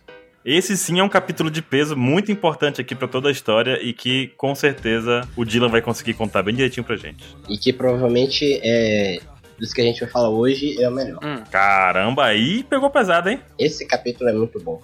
Esse é o capítulo chamado Seguidores dos Copos de Saque. Só por esse nome aí vocês já vão se lembrar do que se trata, né? Ei, Só Com para certeza. contextualizar um pouquinho, pra gente ver o que que tava acontecendo nessa época. Foi naquela parte bem do final que o Vitória estava decidindo no dado se ele ia ou não atrás do chapéu de palha, porque meio que ele sentiu ali que foram os piratas que resolveram o problema em 10 roças, né, que foi causado pelo governo. E depois decidido o dado, falar, ah, vou, não vou, vou, não vou, ele foi, né? E ele jogou pra cima todos os destroços da luta e ameaçou jogar no mar, que ia destruir ali os, o navio de chapéu de palha, de, dos outros piratas que- e lutadores que estavam lá na, no- na praia, né? no porto, Pra sair dali. É, a gente lembra que o- os marinheiros estavam enfraquecidos, né? Porque a Mancherry que estava fazendo lá o- a cura dos feridos de maneira sagaz, tirando a. deixando os marinheiros um pouquinho mais fracos. Pra, de propósito, né? Tava curando e deixando os marinheiros fracos para ajudar na fuga, que um- eram matou dois coelhos com uma cajadada só. A Marinha não ia conseguir sair dali também porque os tontatos costuraram lá o Leo, costurou os navios. Teve essa ainda do Léo, né? Boa, bem lembrado. Teve que eles costuraram os navios. O bando tava separado, né? A Nami, o Sanji e o Brook já estavam em Zou. Só que a gente ainda não sabia né, o que que era. Essa é uma parte muito bacana, um pouquinho antes desse capítulo, que é quando o Gitora colocou todo pra cima e todo mundo falando, vamos fugir, vamos fugir. Aí chega o Luffy e já dá uma porrada na cara pá, do Fugitório falando, não, é a hora de correr já passou, né? Se eu não lutar com o Almirante, como que eu vou ser o rei dos piratas? Cara, momentão do, É. momentão do Luffy, hein, cara? Momento incrível dele. Foda. É, essa, esse é um momento incrível. Essa sequência assim, de capítulos foi muito legal. Ainda mais porque o- os outros colocaram juízo no Luffy, né? Engraçado foi que o Luffy, ele falava onde iria bater no Fugitório. Porque o Fugitório era cego, né? Porque ele era cego, né? Então seria injusto. Que é um cara incrível. e os moradores Começaram aí a fingir que estão perseguindo o Luffy. Luffy, esse desgraçado. Só pra eles ficarem no meio lá e o Fugitório não jogar o- os escombros em cima das pessoas. E sendo que tava todo mundo querendo era ajudar. Porque o povo era um pouco inocente, porque se fosse o Akainu ali, Nossa, é verdade, hein? nossa, o povo é muito Não inocente. tava nem aí, né? Ah, se fosse o Akainu, ele tinha. Ele tinha. Ele não tinha nem chegado na ilha, ele tinha dado um Buster Call de longe. Tinha explodido a, a ilha inteira, né? É verdade. E foi aí que chega, né? Na, na parte desse capítulo onde o grupo lá dos lutadores é, propôs a Luffy, né? Uma aliança onde ele seria o, o chefão de uma frota de 5.600 pessoas. né? E eles oferecem saque, né? Pro Luffy tomar e como, como o ritual ali, né? E o capítulo começa com o Luffy falando que não vai beber. E todo mundo já fica, o quê? Como assim? Por que que você não vai beber? A Luffy, ah, eu não gosto do, do gosto de álcool. Luffy, como sempre, todo inocente, né? Certo ele, também não acho legal não isso aí. certo ele? Certo ele. E o que queria, o que queria era o Zoro, né? O Zoro já tava de olho naquele saquerifa. vai sobrar pra mim um pouquinho disso aí, né? O Zoro queria. E o Luffy fala que não é o estilo dele. Que ele não, não, não quer ser o chefão, né? Do pessoal. E o Cavendish. Mas como assim? Você não, não aceita a honra de me ter como seu aliado? É verdade, é verdade. A gente vai amarrar ele, a gente vai obrigar ele. Eu quero que, mas que tipo de seguidores são vocês? Aí o Luffy lança uma das melhores frases que ele já falou até hoje, que é ele só quer ser o rei dos piratas, ele não quer ser nenhum figurão. É, não quero ser nenhuma figura importante, eu só quero ser o rei dos piratas. Todo mundo olha pra ele, hein? É, Não faz sentido É. nenhum, né? É, tipo, cara, todo, todo sentido, né? E meio que ele fala com o pessoal, tipo assim, ah, se vocês precisarem de, de ajuda, a gente ajuda. Se eu precisar de ajuda, vocês me ajudam. Mas sem aquele compromisso, sabe? Ele não queria ter todo mundo embaixo da saia dele. terceirizou, é isso? Terceirizou a frota? Terceirizou a frota. Os caras Terceirizou não têm direito trabalhista, é isso mesmo? Aí eles meio que começam a ser atacados lá por um, por um grupo lá de- das pessoas que compravam as armas do Flamengo. Ah, a gente vai acabar com vocês, porque vocês não deu prejuízo. E meio que começa nessa. Eles começarem a ser atacados por essas pessoas. Enquanto o Bartolomeu lá, com a crise de fanboy dele, fica todo lá, nossa, Lu, você é humilde, mais humilde do que eu pensava. Porque se o Luffy der um peido ali, o Bartolomeu cheira. E ainda é elogia. Expressão violenta. Entendeu? é. Que horrível, cara. O Luffy deu um Sim, Que horrível. Não, pior de tudo é que ele ainda Sim. elogia. Fala, ah, esse peito do Luffy é maravilhoso. sim, o cara é. O cara é sensacional, né? Só podia ser o E foi Luffy mesmo pra vitória. dar um peito incrível desse. cheirinho Sim. agridoce.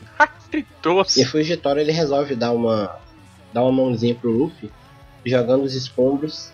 Ao invés de jogar na frota do Luffy, ele joga no- nos inimigos que apareceram ali, né? Que é meio tipo assim, ó, dessa vez tá pago. É porque o Fugitor é um marinheiro meio cinza, né? Ele Ele é um, tá buscando ali uma justiça diferente do Akainu, por exemplo, né? talvez uma justiça mais verdadeira, né? Menos uni- unilateral, sabe? Exato, exato. E eu sinto que ele- um pouco ele fez isso pensando, ah, ó, tá, você fez isso, beleza, aliviei pra você dessa vez. Da próxima, eu não vou pegar leve. Meio que, que é isso, né? Uhum. E enquanto os escombros começam a cair, os caras falam, ah, Luffy, já que você não vai beber, a gente bebe o saque dos filhos, né? Não é o pai que vai beber o saque do pai.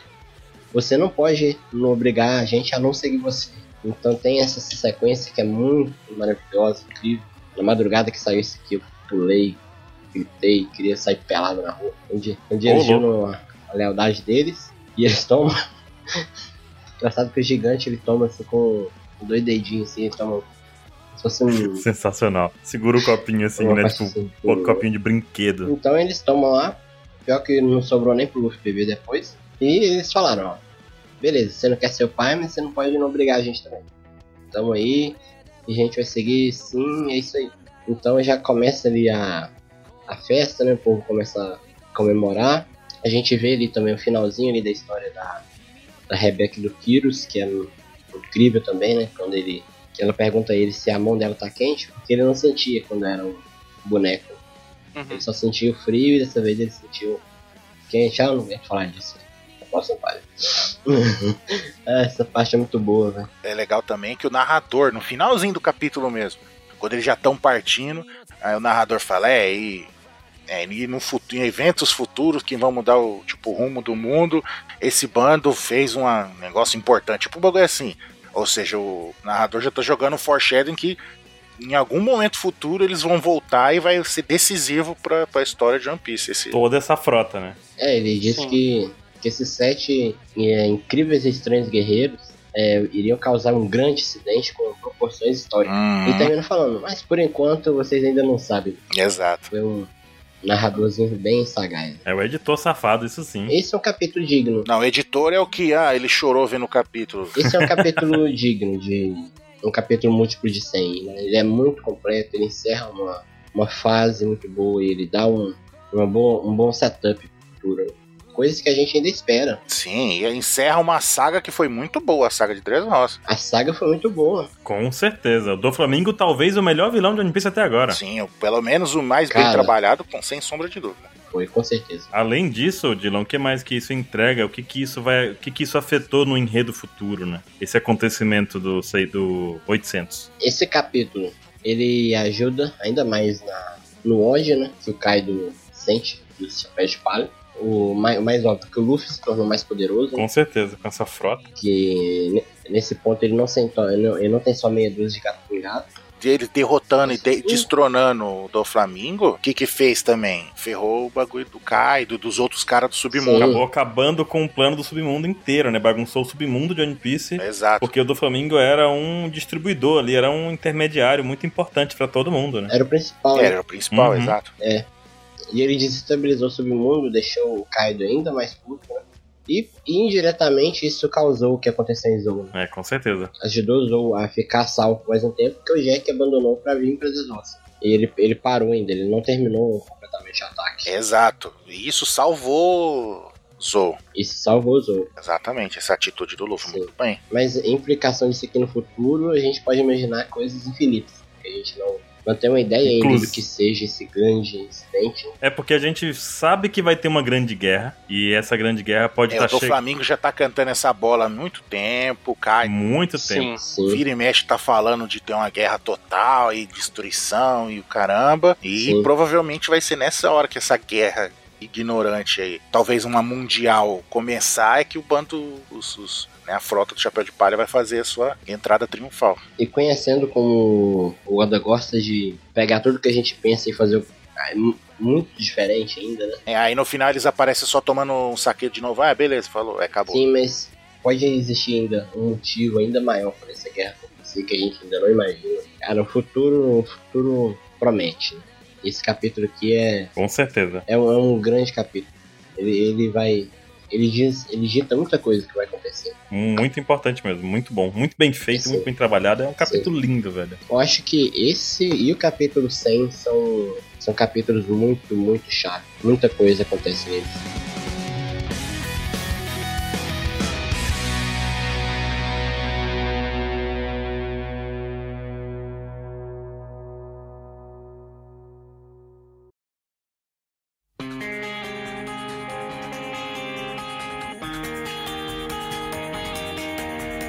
Chegando num capítulo mais próximo de nós aqui, que foi o capítulo 900, já lançado em 2018.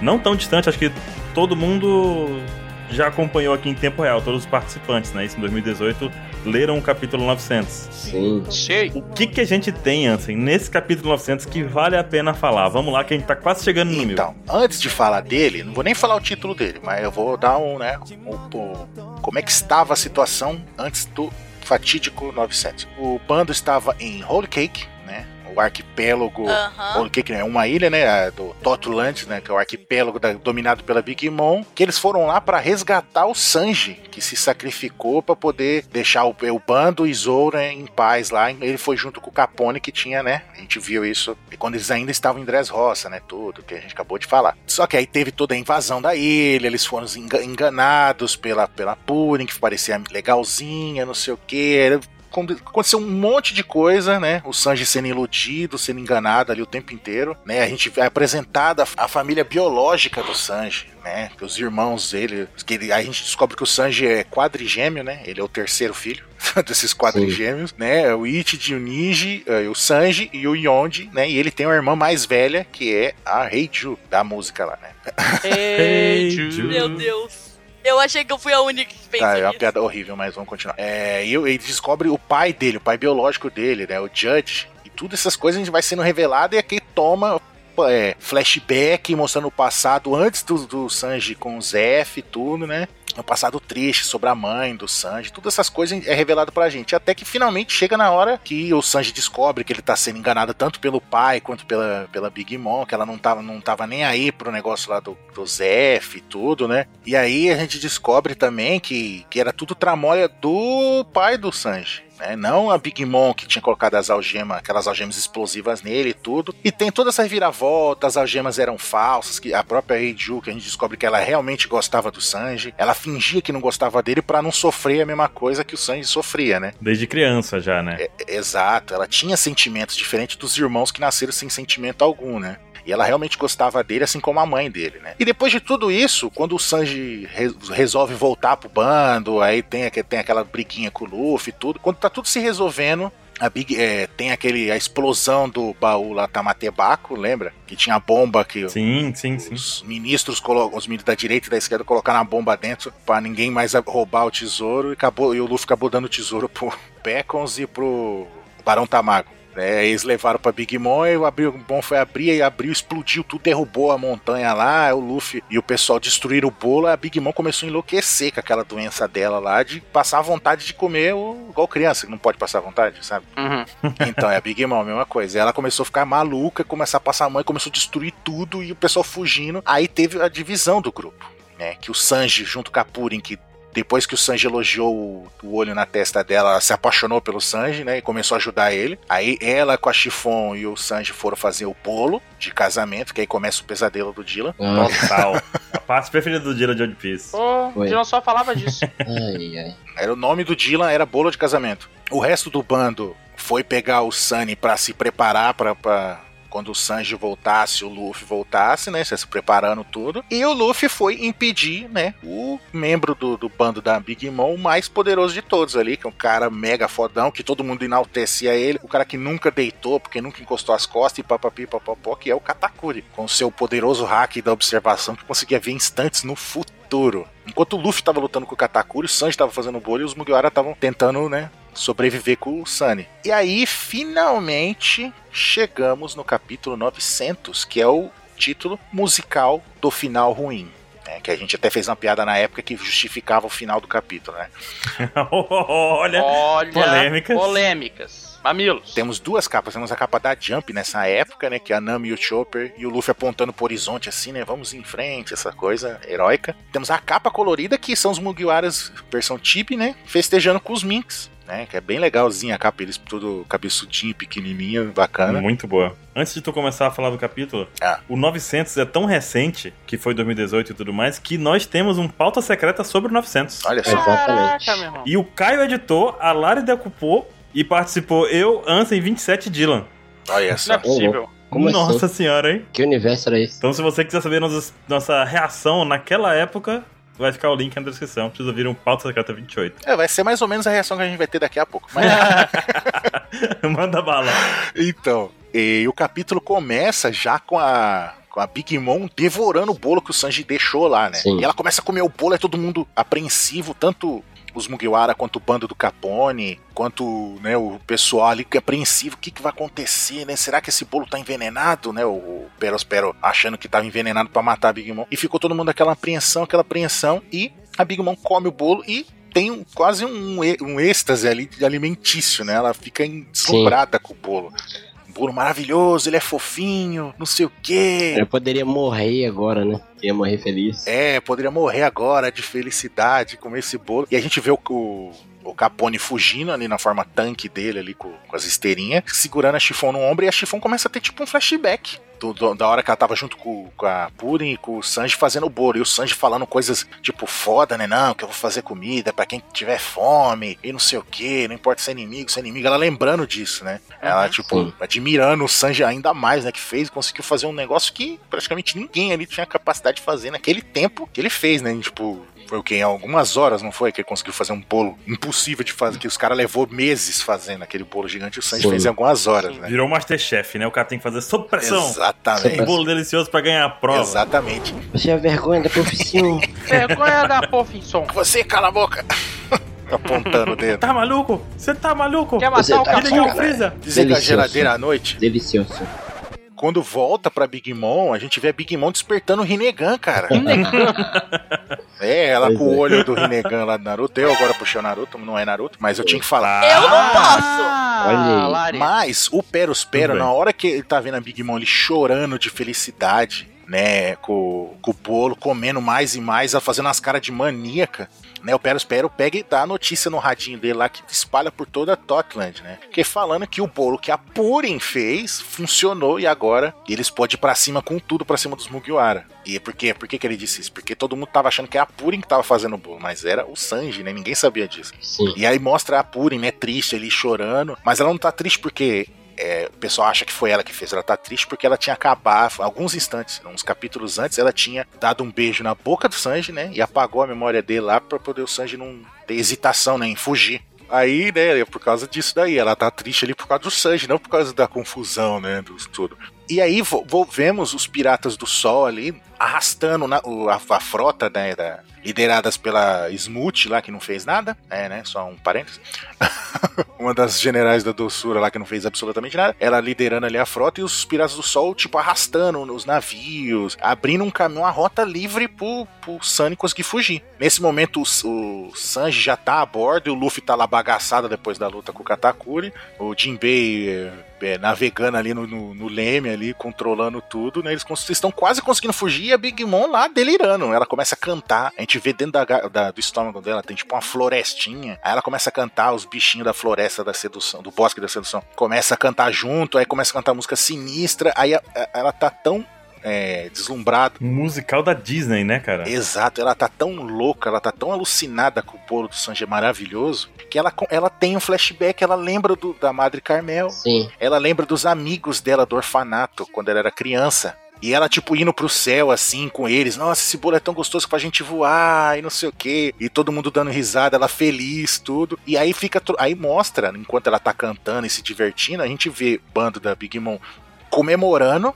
Né? Você fala, ué, o que, que tá acontecendo? Porque é uns cortes rápidos, né? Eles comemorando, aí vê o- os irmãos do Sanji levando tiro, atravessando a pele deles mesmo, sendo resistente, né? Você não, ué, o que que tá Sim. acontecendo? Aí depois vê o navio da Big Mom quase encostando no, no, no Sunny, aí ele atirando, de repente uma puta de explosão e só mostra a bandeira dos Mugiwaras em chamas no meio da água. E o navio foi completamente destruído. Isso in- intercalando com o musical, né? Sim, a música intercalando com o musical. Canta e atira. A música foi bolando toda essa cena. Sim. Essa parte desse capítulo é É sensacional. sensacional. É. E aí, tipo, Essa mostra parte- o navio, o tipo, Sunny completamente destruído. O narrador fala, tipo, caramba, o que aconteceu? E você fica, acaba o capítulo e você fica, caramba, e agora? O que, que aconteceu? Essa parte é um masterpiece narrativa, hein? É muito bem. Acabou com o Sunny. Acabou, é, o Sunny, já era. Acabou com o Sunny. E o bando inteiro tá lá dentro, no meio do mar, já Sim. era. Não tem como. Uhum. Sim. Só que, né, aí vem a parte, Realidades agora, Anson. É, Expectativa, né? vai pra parte de... Qual é esse efeito do enredo? Nenhum, porque não foi o, o Sunny que foi atingido. Foi um navio inventado há 5 minutos, que é o nível 2 do Fischer Tiger. né? Porque a gente fala isso por quê? Porque o navio do Fischer Tiger foi destruído no passado, quando eles tanto que o Fischer Tiger, eles roubaram o navio da Marinha por causa disso, porque eles estavam sem navio. E foi quando eles acharam a Koala e teve toda aquela história com a Koala que levaram ela de volta pra vila dela. Aí foi Sim. quando o Fischer Tiger morreu, ou seja, o Fischer Tiger morreu porque ele não tinha o navio, eles roubaram o navio da Marinha e acharam ela. Sim. Se ele tivesse o navio 2, ele não tinha morrido. Ansem, Então, assim, você está me dizendo que o Oda também erra? Sim. É isso que você está me dizendo? Tá Sim. Ah, cara, bom. foi no mínimo uma forçaçãozinha de barra esse navio, vai. Sim. Eu Acho que ele esqueceu. Eu acho que ele esqueceu. Pode ter esquecido. Cara, é porque não faz Esqueceu. sentido, entendeu? Nada, não, não tem justificativa nesse mundo que faça. não dá, Ah, não a dá. não ser que ele invente uma viagem no tempo, não tem o que fazer. Hum.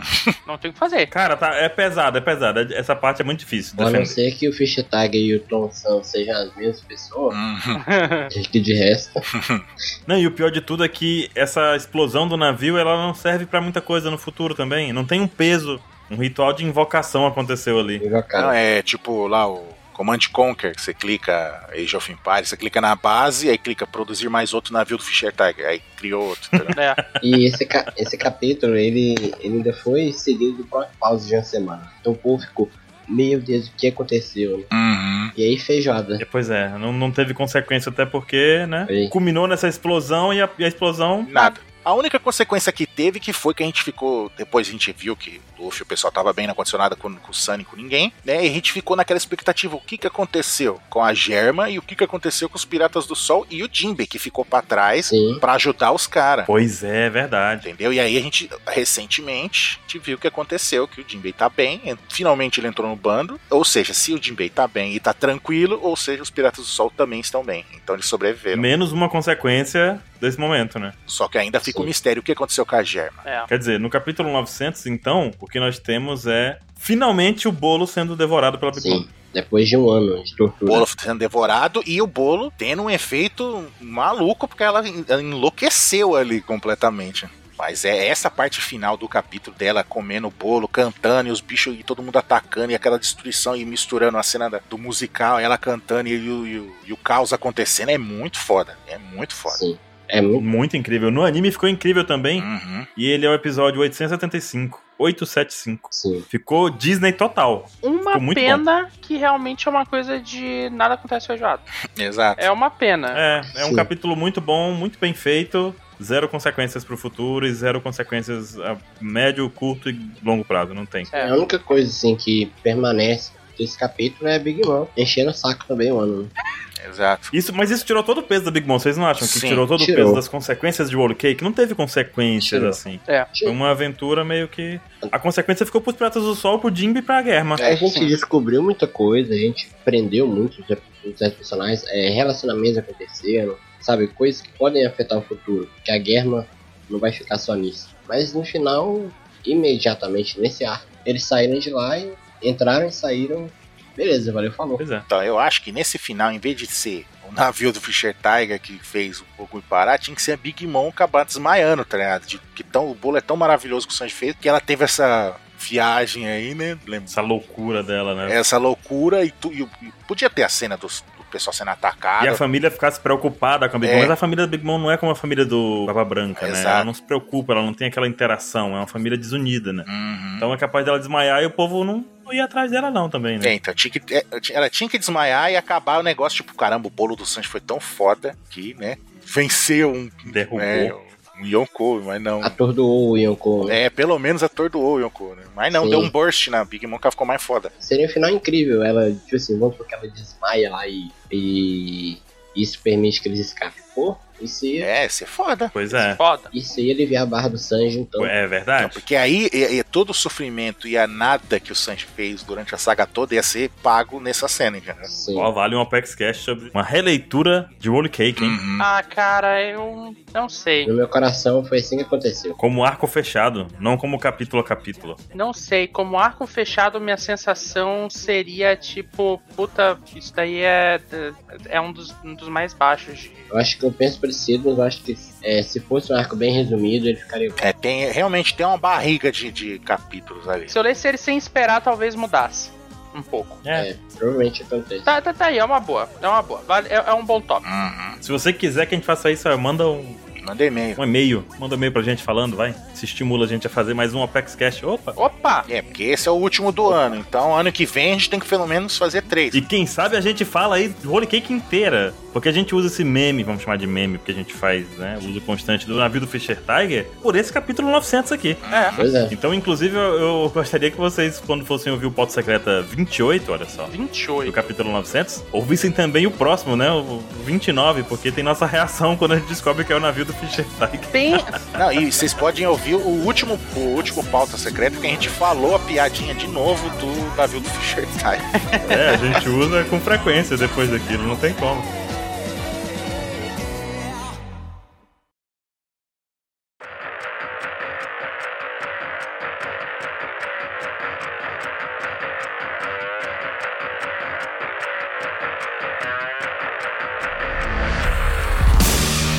Bom, e terminamos aqui então nossa revisão dos múltiplos de 100. Isso. E agora vai começar uma parte um pouquinho complicada pra quem tá só no anime, que é justamente as expectativas para o Sim. capítulo 1000. Então, se você não tá nos atuais, pare de ouvir aqui. Se você quiser ouvir, saiba que vai ter spoiler. Uhum. Porque além da gente falar do que tá acontecendo atualmente, a gente vai falar do que pode acontecer. Então, Sim. claro, a maioria das coisas que a gente falar aqui vai estar errada.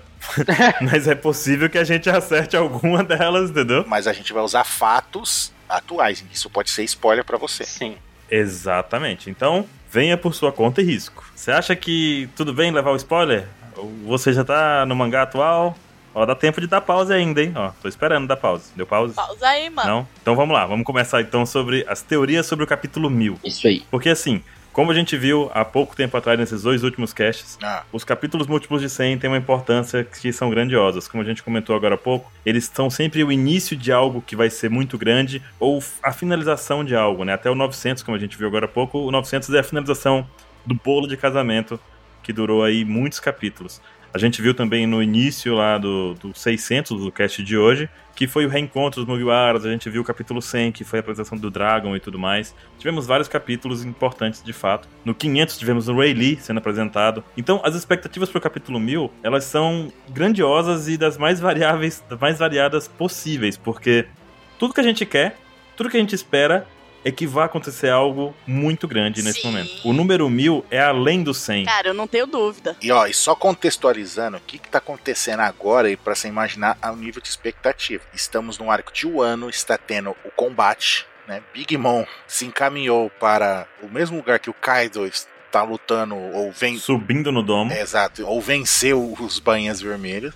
Est- O Zoro acabou de derrotar o Apple, né? E destruiu a arma do Queen e, e deu aquela encarada neles. A gente até fez uma piadinha sobre isso é, no, no pauta. E, ou seja, então, tipo, tá meio que nas batalhas, prestes a começar as batalhas finais, né? E o, o Kaido ele arrancou a ilha de Onigashima e vai levar para a capital das flores. A gente tá, es- especulou isso também. Exatamente. O cara literalmente sacou uma ilha do chão, cara. Isso é. Exato. Puta que pariu, velho. Puta que Incrível, pariu. incrível. É um monstro, velho. É um, um monstro. A Big Mom é forte, mas o Kaido, pelo amor de Deus, né? É. Pelo amor de Deus. Sim. Mestres da obra, né? Aqui. Uhum. Então imagina o que, que a gente tá esperando pro capítulo 1000. É, o hype foi levantado aí com essa, com essa história do Kaido. E, e não é um hype pra um capítulo 800, um capítulo 900, é mil. sabe? Não, é o capítulo 1000, Não. número redondo, cara. Cara, um, um negócio que eu acho que ninguém que não assiste o One Piece vai conseguir entender é esse hype que a gente tá tendo, sabe? Talvez na época que a, pessoa, que a pessoa vai ler ou assistir isso no futuro, quando o One Piece já tiver acabado, talvez ela não sinta esse, essa vontade, essa ansiedade que a gente tem. Eu tô sentindo ansiedade pelo capítulo 1000, sério mesmo, de verdade. Sim,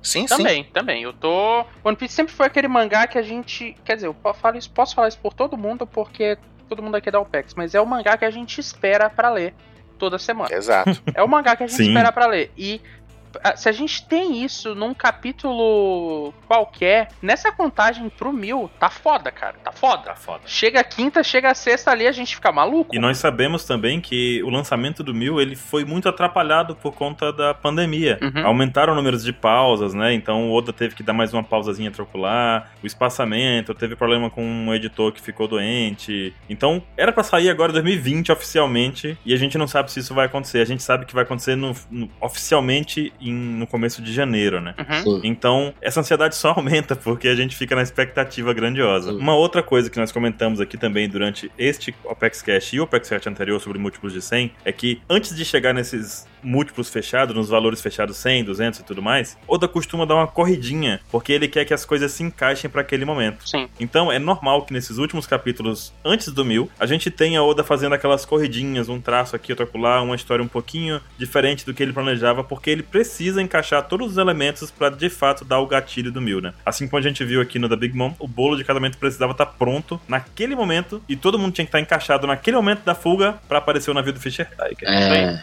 E só pra deixar claro, a gente tá gravando isso daqui na semana do 997. Então a gente não tem spoiler do 998. A gente não tem o 998, obviamente. Então a gente não sabe, E muito menos o 999. muito menos o 999. Então a gente tá dois capítulos de delay aqui, ok? Uhum. A gente tá igual o Zoro. Exato, tamo igual o Zoro aqui, olhando pro tempo. Que é isso? que tá acontecendo? Qualquer chute pro mil, na verdade, não é chute pro mil. É chute pro 998, 999 e pro mil. é, então a gente tem chute Sim. pra três capítulos, na verdade. A gente vai começar a falar aqui com o que a gente sabe agora. Então o Oda, no próximo capítulo, ele pode fazer um negócio completamente inusitado e estragar todas as nossas expectativas. sim. A gente tá aqui pra errar. Se for muito bizarro, a É. gente corta tudo isso do cash, é isso. É, exato. É isso aí. Vai lá, Barão. É, deixa eu ver aqui onde eu parei. Tá aqui. Uma coisa que a gente pode já perceber e descartar de cara é a saída do tema da história atual. Por exemplo, nós, eu acho que é pouco provável que a história saia de um ano e vá pra outro canto. Sim. Tipo, ela não vai mostrar o Sabo na sua aventura em sei lá onde. Nenhum momento nos capítulos múltiplos de 100 isso aconteceu. A gente revis- revisitou todos eles aqui e eu não me lembro de nenhum que isso tenha acontecido. Sim. Todos Sim. foram momentos dentro da história da obra sem fugir desse ponto. Uhum. Claro, pode haver um flashback, pode ter uma, uma questão mais decisiva que impacte o mundo, Sim. mas sempre naquele contexto da- daquele momento, na verdade. Então seria muito estranho a gente encontrar o capítulo 1000 mostrando uma cena fora dali, sei lá. Sim. Pra mim seria estranho, não sei se vocês concordam com isso. É fora de cogitação. É, seria bem estranho. Eu- Eu acharia esquisito, mas eu, eu não duvido que o Oda conseguiria fazer de alguma forma que encaixasse. Mas, tipo, não ia ser algo totalmente fora. Só se ele encerrasse o ato ali e tivesse entre atos. Lógico. É, exatamente. Só se o arco acabar no 999. Talvez, por exemplo, a Reverie, ele trouxesse algum flashback de lá. Uhum. É, isso Sim. é uma aposta que tem muita gente fazendo, que o final do 999 vai ser o final do, do ato e a gente cota por Reverie. Sim, é uma aposta válida. Pode ser. É uma aposta válida, mas se isso acontecer, o mínimo que eu espero é que, tipo, mataram o Insama, ou qualquer coisa assim. Porque cortar É. a história nesse momento aqui, Mataram em Samar. pra ir pro Reverie. E, e, nossa senhora, tem que vir algo muito incrível, cara. Tem que vir muito incrível do Reverie. Mas observa, esses são, essas são, esses são dois padrões que o Oda tá fazendo e a gente não sabe o que ele vai fazer com esses dois padrões. Porque um deles é não cortar a história nos múltiplos de 100. Aham. E o outro é, a cada fim de arco de. A cada fim de ato em um ano, ele mostra uma situação fora de um ano. Então, o que, que ele vai fazer? A gente tá realmente nesse meio ponto, porque a questão de sair fora de um ano seria se o ato, o terceiro ato de um ano, acabasse no 999. Sim. Então, a possibilidade da gente passear pelo mundo existe. Seria estranho, mas existe. Sim, porque ele pode acabar, inclusive, no, no, no 998. 99, exato, né? É. ele pode acabar no 998. E o 999 ser o gancho pro mil que fica todo mundo maluco, entendeu? Fora de um ano. Exatamente. Ele pode fazer isso. Que loucura. Que loucura, que loucura. Mas eu ainda acho mais provável o Oda, na verdade, terminar na primeira pa- o, o ato na primeira página do Mil só pra sacanear. Cara, Não terminar no 999, termina no Mil. cara, eu acho que é possível também. Eu também acho que é possível, velho. Eu não duvido, eu não duvido. Ele não fez um negócio parecido assim uma vez? Eu não lembro o que que era, que aí não terminou num capítulo, aí terminou no começo do próximo, não foi um bagulho assim que aconteceu uma vez? Ou não? Sei. Eu tô brisando. Ah, não lembro. Não lembro de algo assim. Mas seria interessante. Eu vou soltar a minha aposta aqui. Ela é um pouco incomum, Hum. pode não acontecer de fato. Uhum. E eu tô feliz com isso. Se não acontecer, tá tudo bem. Porque eu não queria falar os pontos mais óbvios, assim, as possibilidades mais óbvias. Acabamos de, acabamos de tirar um pouco deles aqui, na verdade, né? Tipo, de ser algo fora do arco, de ser tudo mais. Sim. Eu gostaria inicialmente que fossem os revolucionários. Aham. Mas eu não queria que eles chegassem o ano, porque o ano é a luta dos samurais. Uhum. Então, pra isso, teria que ser um arco fora de Wano, e eu acho pouco provável, mas seria interessante, porque a gente sabe muito pouco dos revolucionários, e o capítulo 100 foi sobre o Dragon. Então, de cara, esse seria um impacto muito grande que a gente sentiria de ver a continuação da história do Dragon 900 capítulos depois, né? Sim. Sim. E eu tenho uma segunda opinião que eu gostaria mais ainda, mas eu não faço a menor ideia de como encaixar isso. Hum. Que seria a finalmente a apresentação do Vegapunk. Eu tenho uma pequena ideia de como isso poderia acontecer. Eu, eu, eu tô com uma sensação por aí também. Eu, eu tô com o mesmo problema que tu, Baruch. Eu não consigo encontrar uma forma de encaixar isso.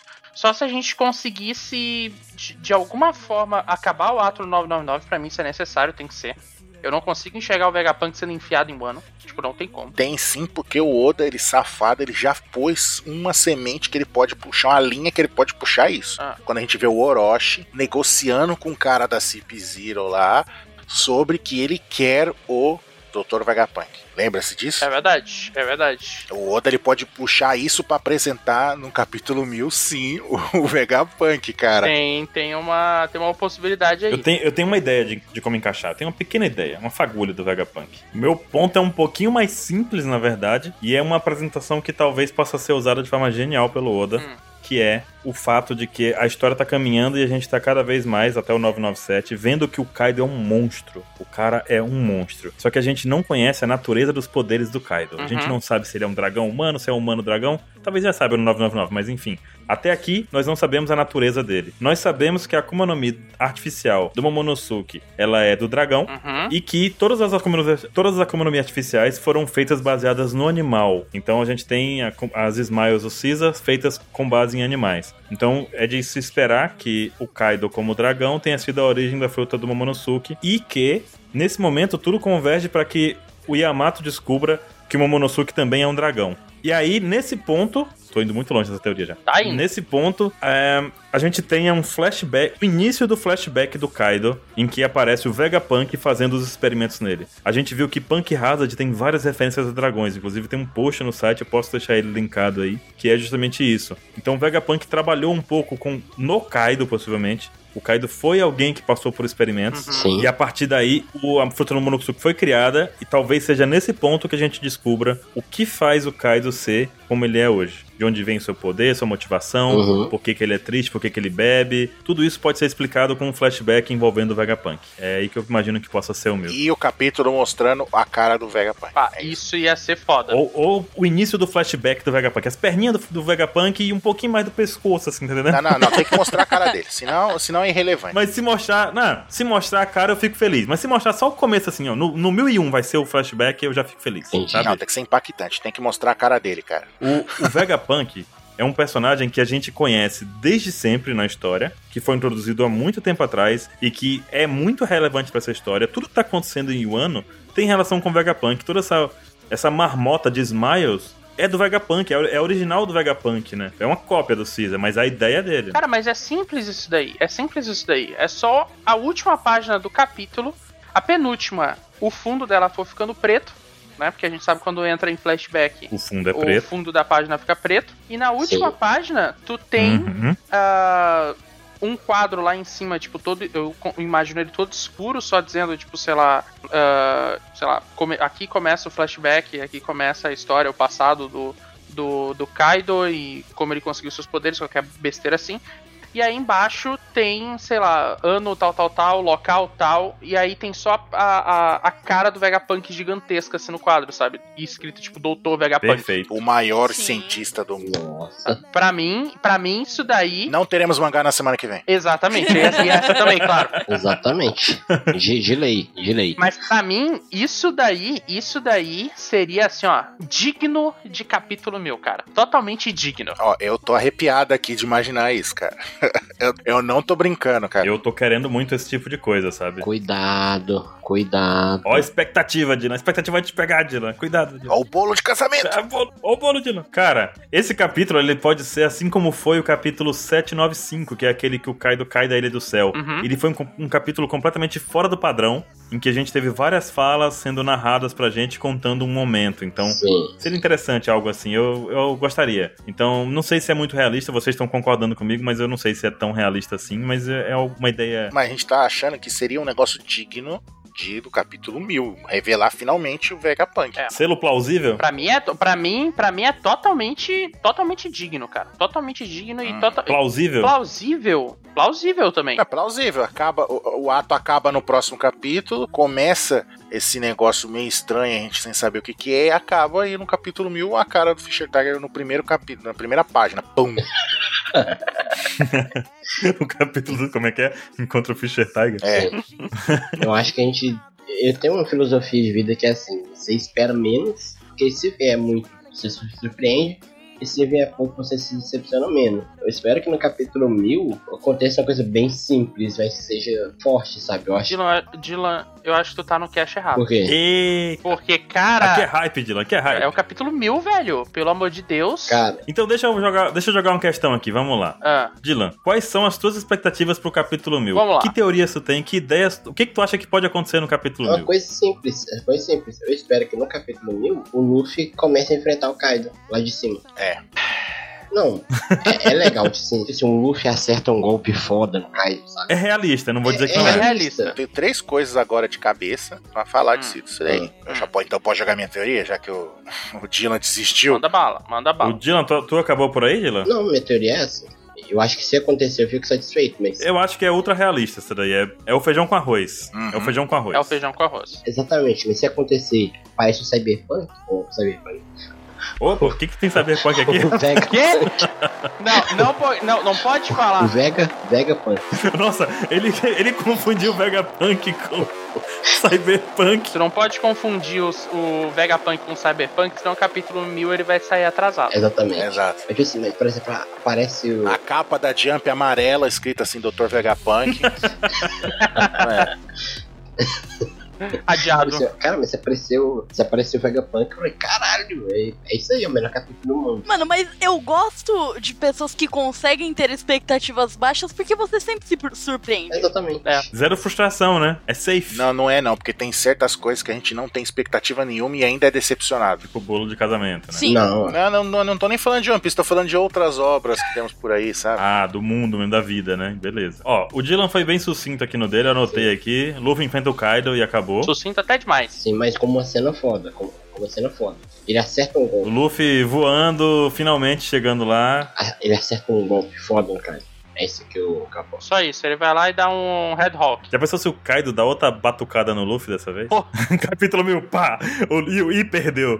Bom, Só que aí o Luffy, o Luffy dessa, dessa vez apara, né? É, o Luffy dessa vez segura, né? Ansem, já que tu comentou das ideias do Dylan aqui, Aham. quais são as tuas expectativas? O que que tu espera? Que teorias? Que planos? Vamos lá. Ó, a- a- pe- pegando a rabeira aí, né? Pegando a rabeira do, da- do que o Dylan falou, eu tenho uma que até a gente citou mais ou menos no, no pauta do rei, pauta rei, o Rage Secreta, né? A Rage Secreta. é, Polêmico, que até a gente, polêmico. a gente, até a gente falou brincando, falou, ah, não, é capaz do Zoro é tão desgraçado que é capaz dele chegar primeiro lá em cima antes do Luffy, né? E ele nem tá Uhum. tentando subir. E se realmente acontecer isso, né? Nos últimos nos próximos capítulos, o Zoro chega lá em cima, tá aquela situação maluca e o Zoro dá.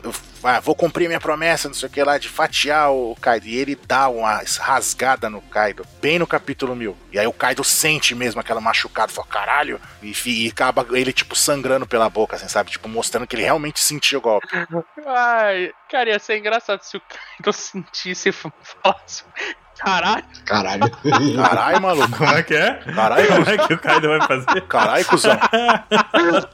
o, o Kaido falasse: Carai, Cleitinho, o bicho é doido mesmo. O bicho é brabo demais, cara. Porra, O Cleitinho. bicho é criativo, mano. Esse cara é perigoso, hein? Exatamente. Não seria surpreendente. Meu Deus. Seria. Seria. Cara, a gente tá aqui.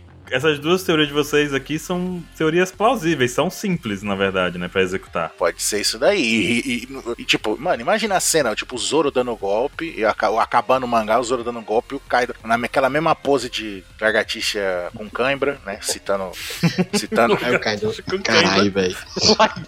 ele fazendo. "Ué!" E aí o cortão, lá no- fazendo um outro corte no Kaido, tipo, do outro lado, assim, aí, sei lá, tá preso. Fazer um Y, né? Pra ele aprender. É, XY. É o Luffy Santana, acabe com ela. É. Ai, ai. Ai, ai. Exato. Isso é, tipo, a mais simplesinha, O assim. que, que tu tem mais de complexo aí? Então, a mais uma das que, que eu penso assim, que eu queria muito que fosse, ia ser de explodir a cabeça 20 vezes, ia justificar um negócio que a gente tá falando já há trocentos anos, que a gente, quando a gente viu aquela foto do estúdio do Oda, as várias fotos do estúdio do Oda, Sim. viu na mesa dele três livros, né, de plot, de coisa que ele ia colocar nos plots, aí tinha um, um livro dos revolucionários, tinha um livro de Uhum. Holy Cake, né? Que tava escrito Big Mom. A gente viu que ele caprichou na, na saga de Holy Cake, né? Que fez comida pra caramba, os negócios. Até engordou. Todas as páginas foram os filhos da Big Mom. né? Exato. E tinha uma, né? Que era Yoko versus Yoko, não era isso? Isso, é o nome do arco. na Exato. E tipo, se é versus Yoko, até agora a gente só tem dois. Exatamente. Tem outros dois Yokos que estão ligados no que tá acontecendo em um ano, entendeu? E tem outros dois que já estão sabendo o que tá acontecendo em um ano- em, em um ano. verdade. Shanks é um brabo Não, o Shanks, n- não sei. Não sei. O Shanks eu não sei. e o Barba Negra. O Barba Negra, pelo menos, sim. Porque o Barba Negra, ele sabe o que tá acontecendo. Eu vou. E ele chegar lá e ca- botar um caos maior ainda do que tá na situação. Eu, con- o 27 não participou aqui do cast hoje, ele foi convidado, ele não veio por motivos 27cos, vamos chamar assim. É, ele foi comprar o house dele, não achou o house cereja, e aí ele desistiu. E aí bugou. E o que acontece é que o 27. Eu perguntei pra ele, né? Tu não vai participar, mas o que, que tu acha que vai acontecer no capítulo 1000? E ele falou o que ele tem falado há muito tempo já, Hum. que é que vai aparecer todos os Yonkous no capítulo 1000. Ele não deixou claro se são todos os Yonkous em um ano ou se vão mostrar todos os Yonkous no capítulo à toa. Eu Uhum. acho que ele imagina, pelo que a gente entende um das ano. conversas com ele, né? Que todos vão aparecer em um ano. E aí bate um pouco com, com a conversa do Ansem aqui, né? Aham. Só que o Ansem é um pouquinho mais realista e tira o Shanks. Sim, porque o Shanks, a última vez que a gente viu ele, ele estava lá trocando ideia com o Gorosei.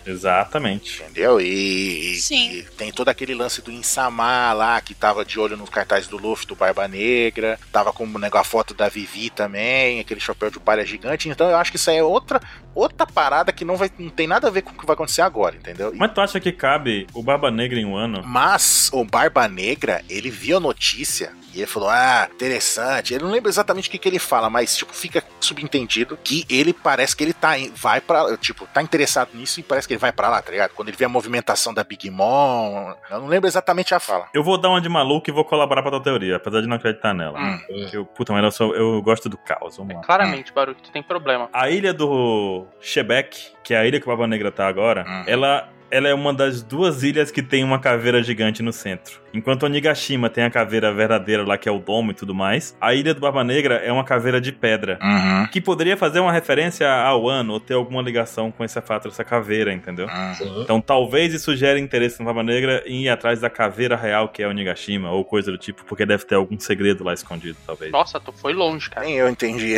É preciso de uma boa motivação, é preciso de uma boa motivação pra transferir o Barba Negra pra lá, porque a gente tá vendo nos últimos capítulos que o ano tá bagunçado porque tem um número inexplicável de De personagens coisas acontecendo. que tem nome, sobrenome, história e que são relativamente importantes pra trama. É, então, você, tá descre- você acabou de descrever a Guerra dos Melhores, que não aconteceu nada. Exato, então tu coloca o Barba Negra lá, o Barba Negra vai chegar, vai dar um peido e vai sair, tipo. Sim. Isso, mas é, é o que ele faz. É, Ele se aproveita da situação caótica pra fa- se, se, se beneficiar. E você quer um momento melhor pra ele do que se beneficiar em dois Yoko fragilizado, seja porque os Mugiwara estão conseguindo derrotar, junto com os samurais, toda aquela loucura. Ele chegar e de bandeja derrotar o Big Mom, derrotar o, Ka o Kaido, e derrotar, acabar com o Luffy também, e sair de lá com um tesouro, com o caramba, com o diabo que seja que ele queira, é o momento perfeito pra ele, sem esforço nenhum. Cara, eu não duvidaria muito, não. Tá, mas me incomoda isso porque a saga de Wano ela tem um contexto histórico que vai ser completamente destruído se o Barba Negra chegar lá. É como se na hora da, dos tritões, na hora da transfusão de sangue, o Barba Negra chegasse e acabasse com a graça. Porque, tipo, quebra todo a, toda a função do arco ano. Assim como, é, no caso, por exemplo, imagina que tá tudo, tudo em um ano tá acontecendo pra derrotar o Kaido, pra libertar o ano e tudo mais. Barba Negra chega.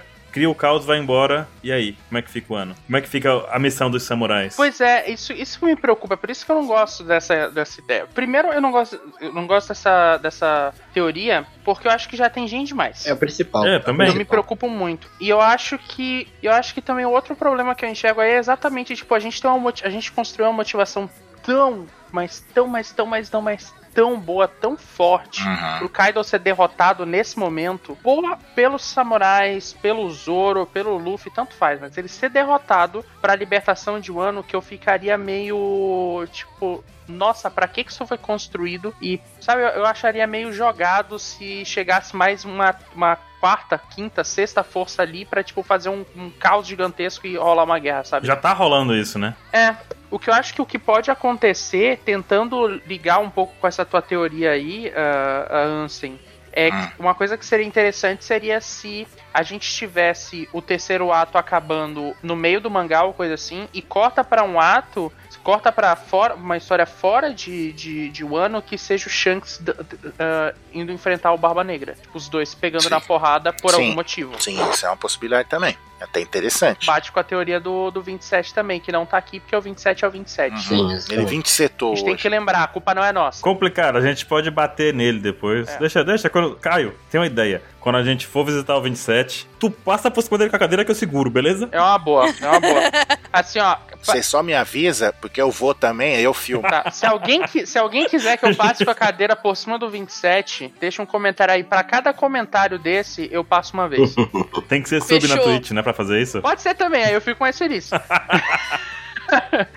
Então, é- essa era uma ideia, né? E a outra tem que ser um negócio ainda mais absurdo, tipo, sim, totalmente fora de, de do ano, pra não, não, não deixar a saga mais maluca do que já tá. Tipo, acaba, o ca- igual vocês falaram, é, acaba o ato no meio de um, de um, de um desses capítulos, e no capítulo mil, filho, é mostrando fora de um ano, é, é, revelando o Insama, a cara do Insama. Aí a ca- o, e o Insama. Globo Repórter, passeando pelo mundo. É, Não, não. É. Revelando o Insama. E o Insama é um personagem que a gente já conhece. E a gente se surpreende absurdamente com isso. Na... Pode acho ser. que não. Entendeu? Tipo. Não, mas a revelação do Insama ou mostrar um pouquinho mais seria interessante, porque nós tivemos apenas uma visãozinha dele. mostra ou, te, ou o flashback mostrar um flashback do Kaido, começar o flashback do Kaido e mostrar a cara do Shebek, que a gente não sabe como é, como é que ele é. O Ansem já soltou quatro, quatro ideias. Uhum. Se deixar, eu vou falando mais. Shebeck, eu acho. Olha, vou te falar que o Shebeck me incomoda se mostrar o Shebeck, sabe por quê? O Shebeck, ele é um personagem que surgiu na obra no flashback de God Valley. Uhum. Então.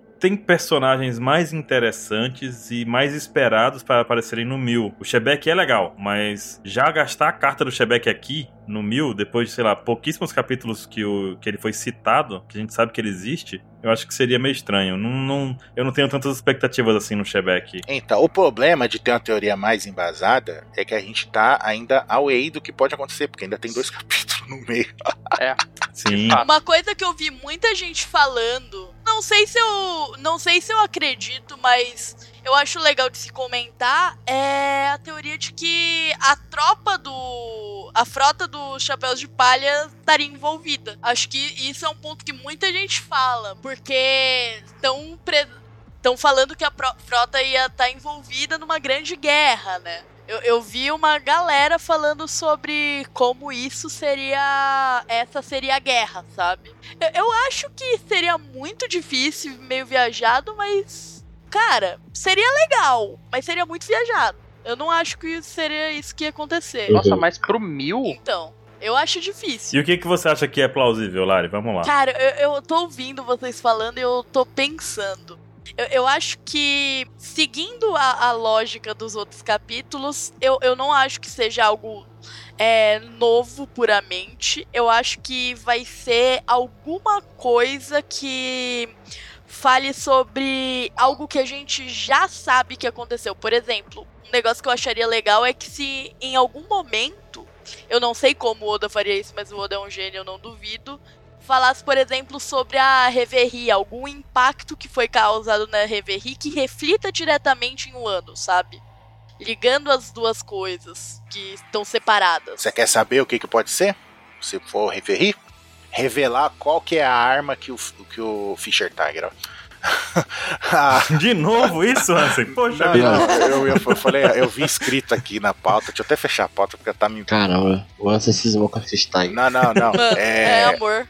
é o amor, é o amor eterno, Fischer Tiger. Não, mas é. o- a arma criada pelo Dr. Vegapunk, que foi o, o estopim pra poder canca- acabar com os Shibukai. Tipo, tem que ser um negócio muito foda. Os novos Pode pacifistas, ser. né? Né, Se É. fosse nova pacifista, também. Ou É, é porque pra mim é muito difícil pensar em teoria. Mas, tipo, eu, eu fico muito pensando nessas coisas. O que ligaria tudo? Isso é uma, é uma boa opção. Aí pode ser até uma mistura das teorias de revelar o Vegapunk e sei se revelar essa arma também, entendeu? É. Uhum. Cara, se fosse se a arma fosse só uns pacifistas mais fortes, aí é baseado no Arlong agora. Eita, Arlong Cyborg. É, o Arlong Cyborg. O Arlong Cyborg. 100% confirmado. Nossa. 100% Essa confirmado. teoria tem mais de 20 anos. Mais velha que o One Piece, a teoria. Exato. Mas é, é, eu Mano. tô, eu tô, tô entrando na loucura de vocês também, entendeu?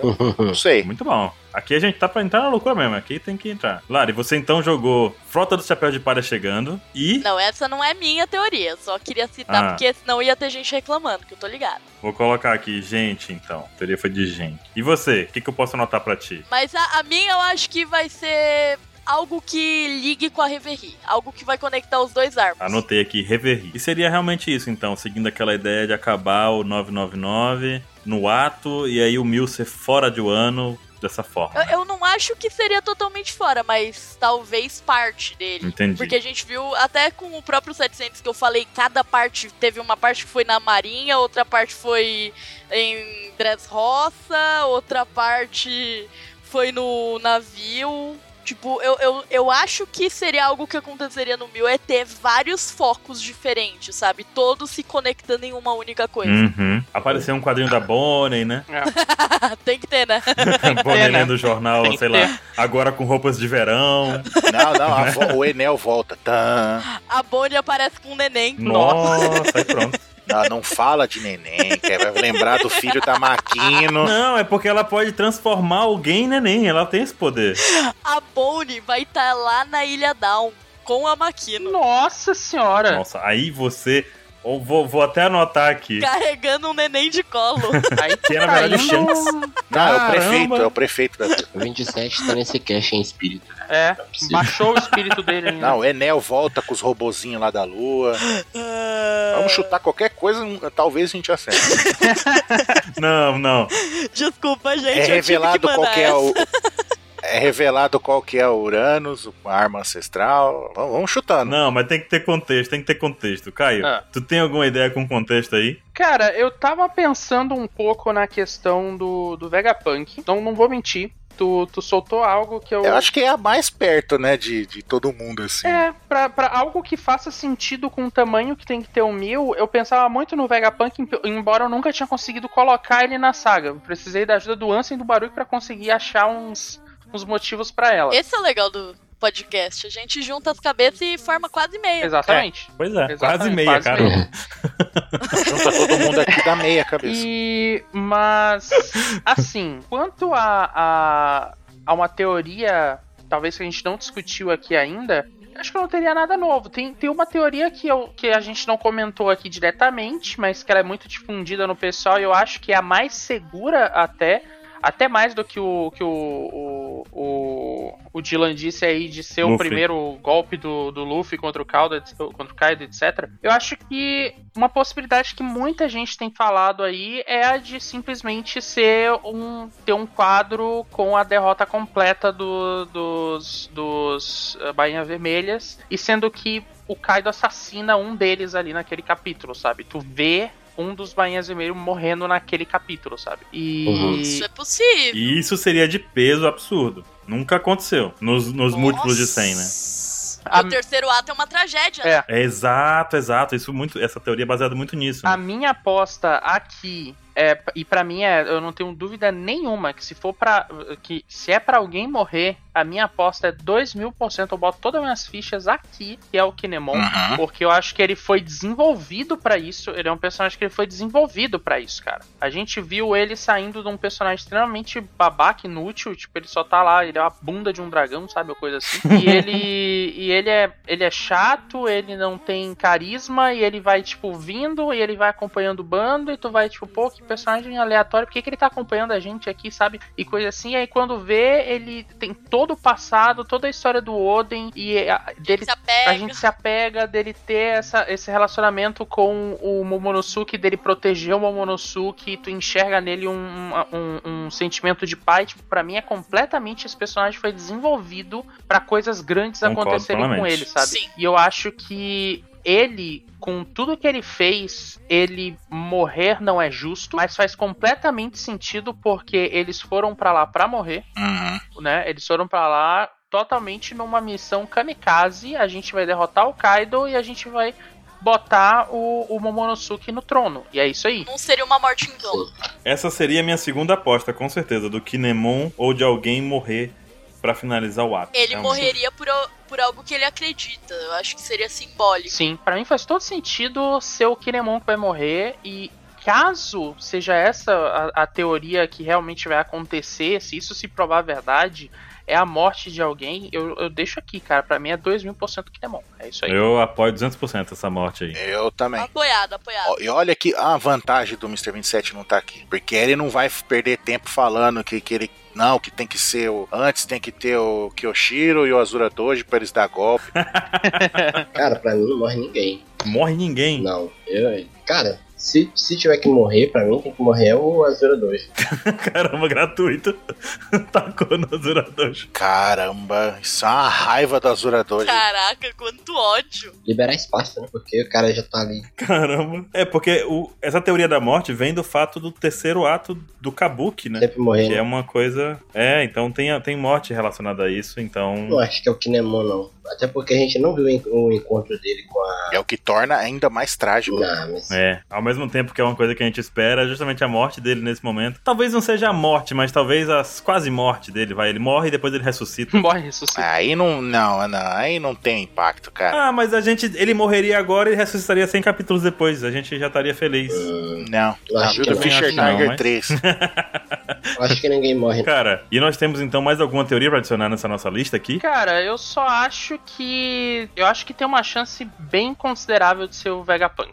Eu tenho esse feeling comigo. É, é o que todo mundo tá apostando. A gente tá apostando. O principal aposta é o Vegapunk, de, eu acho que de todo mundo. Sabe por quê, cara? Porque se a gente para pra pensar também, o Mil, ele vai ter que ser cabalístico. E tem poucas coisas em One Piece que foram tão bem trabalhadas e mantidas em segredo quanto o Vegapunk.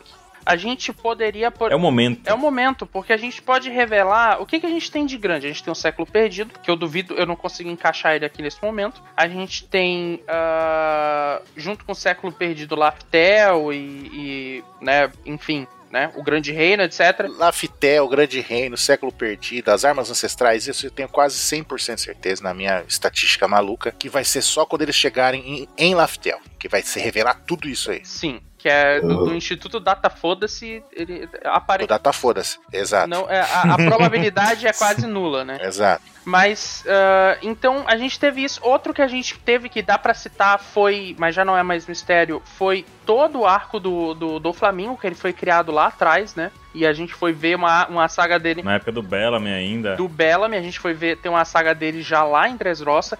Então a gente tem poucas coisas que foram tão bem trabalhadas em One Piece, quanto tão, tão Sim. mantidas com tanto carinho, tanto cuidado, com referências aqui e ali, coisas aqui e ali, quanto é o Vegapunk, cara. Então assim, ó, pra mim é uma oportunidade chave do Oda colocar Vegapunk explodir nossas cabeças aí. E a relação entre Kaido e Vegapunk existe e é muito forte, então Sim, é o momento. E você quer ver outra situação que aconteceu? Já faz um tempo, mas na história não faz tanto tempo. Dentro da história não faz tanto tempo assim. uhum. que foi o final de Punk Hazard. Hum. Que tá tava lá o Smoker, a Tashig e as crianças. Aí a gente vê, ah, não, vocês ficam com as crianças, não sei o que, que vocês são a marinha, blá blá blá, blá. Aí eles saem fora. Uhum. E aí a gente vê depois, né, quando tem aquelas historinhas entre arco, que o Smoker Katashig ia tá levando as crianças para o Dr. Vegapunk curar elas. Então tem outro ponto que o Dr. Vegapunk tá sendo influente na história, recente, entendeu? Sim. Então Sim. mais uma cor para poder ele aparecer. É por isso que eu acho que o Vegapunk vai, se- vai, vai aparecer no Entre Sagas depois de um ano. Essa é a minha aposta, mas não agora. É, pô, Eu acho que o clímax, o clímax do arco tá tão voltado para os piratas aqui que eu não acho saudável você sair e mostrar uma coisa pra hypar você com uma coisa lá de fora, sendo que quem, o que tem que ser hypado é aqui. mas é, a única justificativa seria o flashback, eu acho mesmo. Não tem como. Só mostrar o Vegapunk, flashback. Acho que se mostrar no flashback é ok, sabe? Aí adiciona essa coisa. Senão, ele só aparece pra mim no Entre Arcos. Até porque já tá na hora. Acho que é mil capítulos, já tá na hora. Não Uhum. dá pra enrolar mais o Cyber. O personagem mais oculto da história de One Piece. É, não dá. Nossa. Não dá. Até o cara que tira as fotos dos cartazes já foi revelado o Vegapunk, né? não. Pois é. Pois é. Ah, e ele é um personagem já antigo na história, né? Ele já tá há bastante tempo presente. Não é personagem que apareceu há pouco Não, tempo. não. Por É? isso que eu não gosto da ideia do Shebeck. Mostra o Shebeck, apareceu, sei lá, Acabou. um dia desse. Aí já vai pro Shebeck. Não. Oden foi trabalhadíssimo pra aparecer, foi muito trabalhada. Pois é. Ah, tipo, todas as ideias dele, aquele negócio do Momonosuke, meu pai, ó, desde muito tempo, desde Punk Hazard que a gente fica imaginando, a gente foi enganado pelo Oda por muito tempo achando que o Kinemon era o pai do Momonosuke, né? Uhum. Então Sim. teve todo um trabalho pesado nisso. Sim, é por isso que eu acho que, por exemplo, até o- o- a gente voltar pro Reverie, ter o Insama, etc. Eu acho que, tipo, ba- olha, por isso que eu falei, vai ter que matar o Insama, cara. Porque se, se, se não, se não for algo assim grandioso, não justifica também. O cara foi revelado há muito pouco tempo, sabe? Nem, nem apareceu Sim, onde tá sim. morrendo. É, o- não, não, não tem, tem que ser alguma coisa assim, ó, sei lá, o Insama é mãe do Luffy e tá morrendo ali agora, de coronga, sabe? Tem que ser um troço assim muito, Caramba. muito absurdo. É a mãe Sim. do Luffy, é o, dra- é o é o Crocodile Mulher, é o Killer, é o Sabo, pronto, Meu falamos tudo. Deus do É, céu. tem que ser. Cara, É o Enel, é o Urano. Bom, recapitulando aqui rapidinho, só pra poder deixar marcado, eh, eu falei sobre ser o Vegapunk, vocês concordaram, complementaram e adicionaram essa ideia. O Dylan tá bem pé no chão, numa ideia de enfrentamento do Luffy contra o Kaido, talvez uma forma nova do Luffy, o famoso Tiger Man, um golpe do Luffy sendo eficiente ali contra o Kaido. O Ansem soltou um- uma metralhadora aqui de Zoro contra o... Eu escrevi Zoro contra Zoro, mas é Zoro contra Kaido. Aí Zoro pronto, contra né? Virou Naruto. Zoro contra o Kaido, Barba Negra em Wano, a revelação do Insama, ou então algo sobre o Shebek. 27 não veio aqui hoje, mas ele soltou essa de aparecer todos os Yonkous lá em Wano, ou só no capítulo, a gente não sabe porque ele não especificou. A Lari contou um pouquinho aqui da ideia sobre aparecer o Reverie, e nós temos um pouquinho do mundo lá fora pra saber o que tá acontecendo. E o Caio veio com a derrota completa dos bainhas e a morte de alguém, e esse alguém sendo o Kinemon Uhum. Variou bastante. né? alternativas pra um capítulo só, né? A gente realmente não faz a menor ideia do que vai acontecer, né? A gente chutou tanta coisa que alguma coisa a gente acerta, nem que seja meio a meio. E, Inclusive, É, eu- é pra pessoa do futuro que estiver ouvindo isso aqui, se a gente tiver errado feio, não ri da nossa cara, tá? A gente tá no. E sim. E Ah, sim, a gente Pode vai rir rir, também. pode rir, pode rir à vontade. tranquilo, pode rir tranquilo. Dylan é sensível, de- o problema é dele. Eita, pô. é porque assim, gente, se eu quisesse acertar, eu jogava na Mega Sena. Exatamente. Eita. Exatamente. Exatamente. Ah, mas Exatamente. você não, você não ia acertar. Eita, pô, aí sacaneou comigo. Mas ele pelo menos estaria mirando em acertar. O importante aqui é que tudo que a gente tá falando tá tendo uma base. Tentando, a gente tá tentando colocar no plausível, vai. Então, por mais louco que seja, elas têm um pé ou uma cabeça, pelo menos, vai. Virou uma criatura, mas tá lá. Bom. Pra complementar essas teorias, nós temos aqui também algumas participações. Eu pedi pros amigos youtubers e podcasters que já gravaram aqui com a gente. Eu pedi pra que eles mandassem um áudio com a teoria curta, com a ideia curta, na verdade, um áudio curto de 30 segundos, pra que eles explicassem o que eles acham que vai acontecer. Eu pedi pra ser curto porque algumas pessoas que vão participar aqui têm a mania de mandar áudios longos. É o caso do Matheus Valblu, é o caso do Felipe Chapéu de Palha e o Tassiano. Meu Deus do céu, foi um desafio pro Tassiano mandar um áudio curto, gente. É. Foi cinco minutos o áudio curto dele. Vamos lá, eu vou botar aqui pra gente ouvir e depois a gente comenta as teorias e ideias que eles soltaram nesse negócio aqui pra gente. Começando aqui com o áudio do Ginkgo Tassiano, lá do canal Zona OP. Ele já participou aqui de alguns pautas secretas com a gente, já solta muita teoria, é um cara que manda áudios longos pelo WhatsApp e ele conseguiu sintetizar aqui em menos de um minuto, hein? Ó, Então lá vai. Galera, Ginkgo Tassiano aqui, e quem me conhece sabe que uma teoria só pra mim, vai dar não, hein?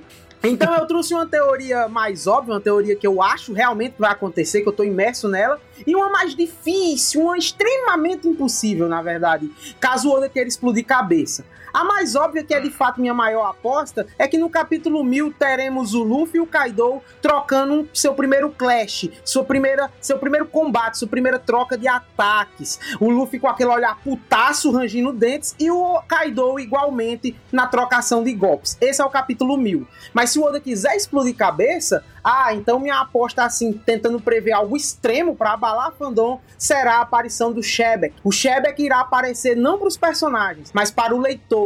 Irá aparecer em algum lugar do mundo mostrando que tá vivo. Olha só que Olha aí. interessante. Olha aí. Olha só. Colaborou com a ideia do Dylan. Alinhou um pouco comigo. Uhum. Sim. É. Também foi, com, com- compactuou comigo do Chevy. É, exatamente. Foi, adicionou ali a ideia do Shebek aparecer também. A gente meio que já comentou um pouco aqui, né? Hum, pessoal? Sim. Sim. Sim, já são teorias plausíveis que a gente considera tem seus pontos positivos aí também, né? Sim. Sim. Vamos agora aqui com o áudio do Felipe Honório, do canal Sempre Bom Saber. Vamos lá. Bora. Fala, meus queridos, tudo beleza? Felipe na voz aqui. Eu tô achando que no capítulo 1000 pode ser finalmente o encontro do Luffy com o Kaido. Eles vão ficar frente a frente e a batalha vai começar. Mas não acho que será apenas isso. Eu também acredito que um personagem muito importante aparecerá em um Wano.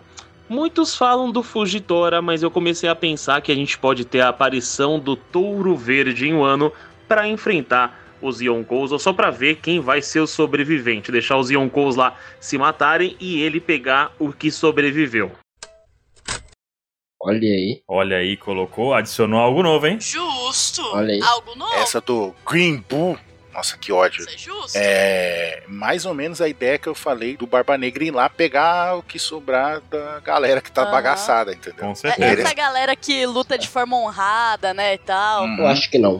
Eu acho que fica difícil pra chegar a marinha ali nesse momento. Ia chegar é só ele, sabe? Ele ia ter, ele ia ter que chegar com um batalhão, com muita gente. Chegar com o com, com o Kobe, ah, o o galera da. Então, mas já tem gente demais. É, Ah. não sei. O Oda às vezes é megalomaníaco. Vamos lá. Vamos pro próximo áudio aqui, é do Evandro, do mangá que ou mangão, caso Mangão. você prefira. Salve, salve galera do OpexCast, Evandro Fusari do canal Manga Q, ou Mangão para os mais íntimos. O que, que eu acho que vai acontecer no capítulo 1000? Eu realmente acho que pode ser o Luffy chegando na cúpula, no topo, onde está Kaido. Não acho que vai ter combate, deve se encerrar aí, mas creio que fortes indícios podem nos levar para fora de Wano. Talvez o destino de Sabo, ah, algum desfecho da reveria, as três notícias de Morgans. Eu realmente creio que Oda vai surpreender a gente para essa linha. Dragon, Revolucionários, Sabo e, e as três notícias vindas diretamente do Morgans da Fake News, tá bom? Eu acho que essa é a minha grande aposta pro capítulo 1000. Um abraço para vocês. Olha só. Ó, esse foi mais pro meu lado, hein? Muito bom. Mas eu, eu quero só dizer uma coisa: que todo mundo joga uma teoria safe e uma viajada. Eu acho ótimo. Sim. É. Os caras estão claramente com, com, com medo de, de se comprometer. É, porque é o que a Uhum. gente já falou aqui, né? velho? A gente tá dois capítulos, então a gente não tem um norte por que se basear. Não é igual. Não é igual o capítulo que acabou com o Luffy falando Gear 4, Sim. É. entendeu? E tu vê, né, esse nem foi um múltiplo de 100, Não né? foi. Sim. Então o Evandro apostou em coisas fora de Wano. Sim, a notícia, as notícias que o Morgan citou, Sim. coisas do Reverie, é, o, o Sabo, o Dragon, o Revolucionário, essas praticamente Fora de Wano. Fora de Tô, Wano. tô- tô ansioso pra ver quem é que vai vir com uma teoria assim, sem. Sem. Sem. Sem tentar ir pelo lado Pé certo. nem cabeça. Quem vai ter a mais maluca? Sim, o cara simplesmente ia atirar ali, é isso aí, é isso que eu acho. Vamos lá. Vamos ver se alguém vai ter, vai ter coragem. Mano, eu gosto muito dessas teorias. Vamos lá, vamos lá. A próxima pessoa que convidamos aqui foi a Tsuki, do Teorizando com Tsuki. Lá vai o áudio dela. Olá, companheiros de aventura, tudo bem? Eu sou a Tsuki do Teorizando com Tsuki. Tivemos grandes mudanças no foco dos capítulos centenários ao longo dos anos. Vimos de Mizu Luffy aquele cliffhanger forçado da destruição do sangue. Já em um ano, vários eventos aconteceram fora de tela para que algo grande aconteça no milésimo. Não acho essa uma troca muito equivalente. Para mim, o Mil devia só revelar coisas que passaram com outros personagens fora de Wano e ponto. Mas para não dizer que eu não espero nada, gostaria de finalmente conhecer o Vegapunk. Nossa, Ó, Ó, primeira que foi no Vegapunk, hein? Ó, olha isso. ó, ó. olha só. Soltou, soltou a teoria do Vegapunk. E ela comentou algo que nós comentamos aqui também sobre. Uhum. O, a- ca- tipo, desde o capítulo importante do Múltiplo de Mil até o Aham. bolo de casamento. É. Adorei. Muito bom, Tsuki. Aham. O Tsuki sempre com as teorias boas. Né? Cara, Tsuki tem muita teoria boa mesmo. Uhum. Ó, ela foi aqui. Só coisas acontecendo fora do mundo de One Piece, né? Fo- Quer dizer, fora do mundo ali. da- da- fora de Wano, ali, fora do, do momento atual da história. né? Revelações sobre o mundo, eu diria. E a segunda foi Vegapunk. Então ficaria fora de Wano e Vegapunk. A galera tá muito afim também do fora de Wano, hein? Sim. É. Mas ser fora de ano é, é interessante porque não tira o brilho da própria saga, entendeu? E, e pode ser um negócio. Sim, eu concordo. E pode ser um negócio explodir cabeça tanto quanto. Mas vamos lá, próxima. Próximo áudio é do Matheus do All Blue. Ó, esse cara também é difícil de mandar um áudio curto, hein? O Matheus é pra gravar. Cara, se juntar o Matheus, Felipe do Chapéu de Palha, tá sendo num podcast, Seis horas de podcast. Mano. seis horas de podcast. Dá pra gravar pelo WhatsApp. Pô, me inclusive. chama nesse também, me chama nesse. Tu não me manda áudio, não, Lari. Tu não me manda, não. Então vamos lá com o áudio aqui do Matheus. Aí, galera da OPEX, tudo bom? Mega evento, hein? A começar pelo título. Acho que até no título vai ter algo importante. De repente, uma brincadeira com o que foi o título do capítulo 100, o começo da lenda. Acho que o Oda pode brincar com isso. A gente vai ter capa da Jump, pôster colorido. Acredito até que os demais autores vão homenagear o Eiichiro Oda. Narrativamente falando, eu acredito que pode rolar algum segredo sendo revelado. Eu não acho que vai aparecer ninguém, porque é muito um tiro no escuro, né? Vários personagens podem aparecer do nada, se o Oda quiser. O Barba Negra, o Shanks, o Dragon, alguém da Marinha, mas eu acho que o Oda precisa focar no que tá está acontecendo, que é o Versus Yonkou, o Ano, Onigashima Principalmente Kaido, que carece de um desenvolvimento. Tava até achando que ele poderia ter um flashback começando no 999 e dentro do flashback dele, no 1000, ter alguma revelação sobre os D, sobre o Rocks e, consequentemente, uma revelação que leve até o Barba Negra. Porém, eu acho que no 1000, nosso protagonista tem que aparecer, né? O Ruffy tem que aparecer narrativamente no 1000. Então, eu não sei se teremos um flashback do Kaido no 999. O flashback da Big Man durou dois capítulozinhos, mas eu acho que o do Kaido não dura tão pouco. Então é mais ou menos isso que eu acho que pode acontecer. A primeira coisa que eu achei legal foi ele citando sobre as coisas fora da narrativa, né? Esse Uhum. negócio das homenagens e tal. Isso foi um negócio que a gente não falou e que é legal. Sim, sim. Com certeza vai ter Hum. isso aí também, com certeza. Uhum. Isso é verdade. Uhum. Mas em primeiro lugar, o, o Matheus é um safado. Ele apostou em tudo. Ele já mandou ali quase dois minutos de. Atirou pra todo lado. Quase um podcast. Eu pedi 30 segundos. Eu pedi 30. Eu falei, pode passar um pouco. Olha o que que vem. Quase dois minutos aqui, rapaz. F- fala real, Baruque. Você analisou o tanto de áudio que a pessoa mandava e você falava um número pra cada um. Pra quem é mais tranquilo, você falava um minuto, dois. É, pra, pro Matheus ele passou 15 segundos, né?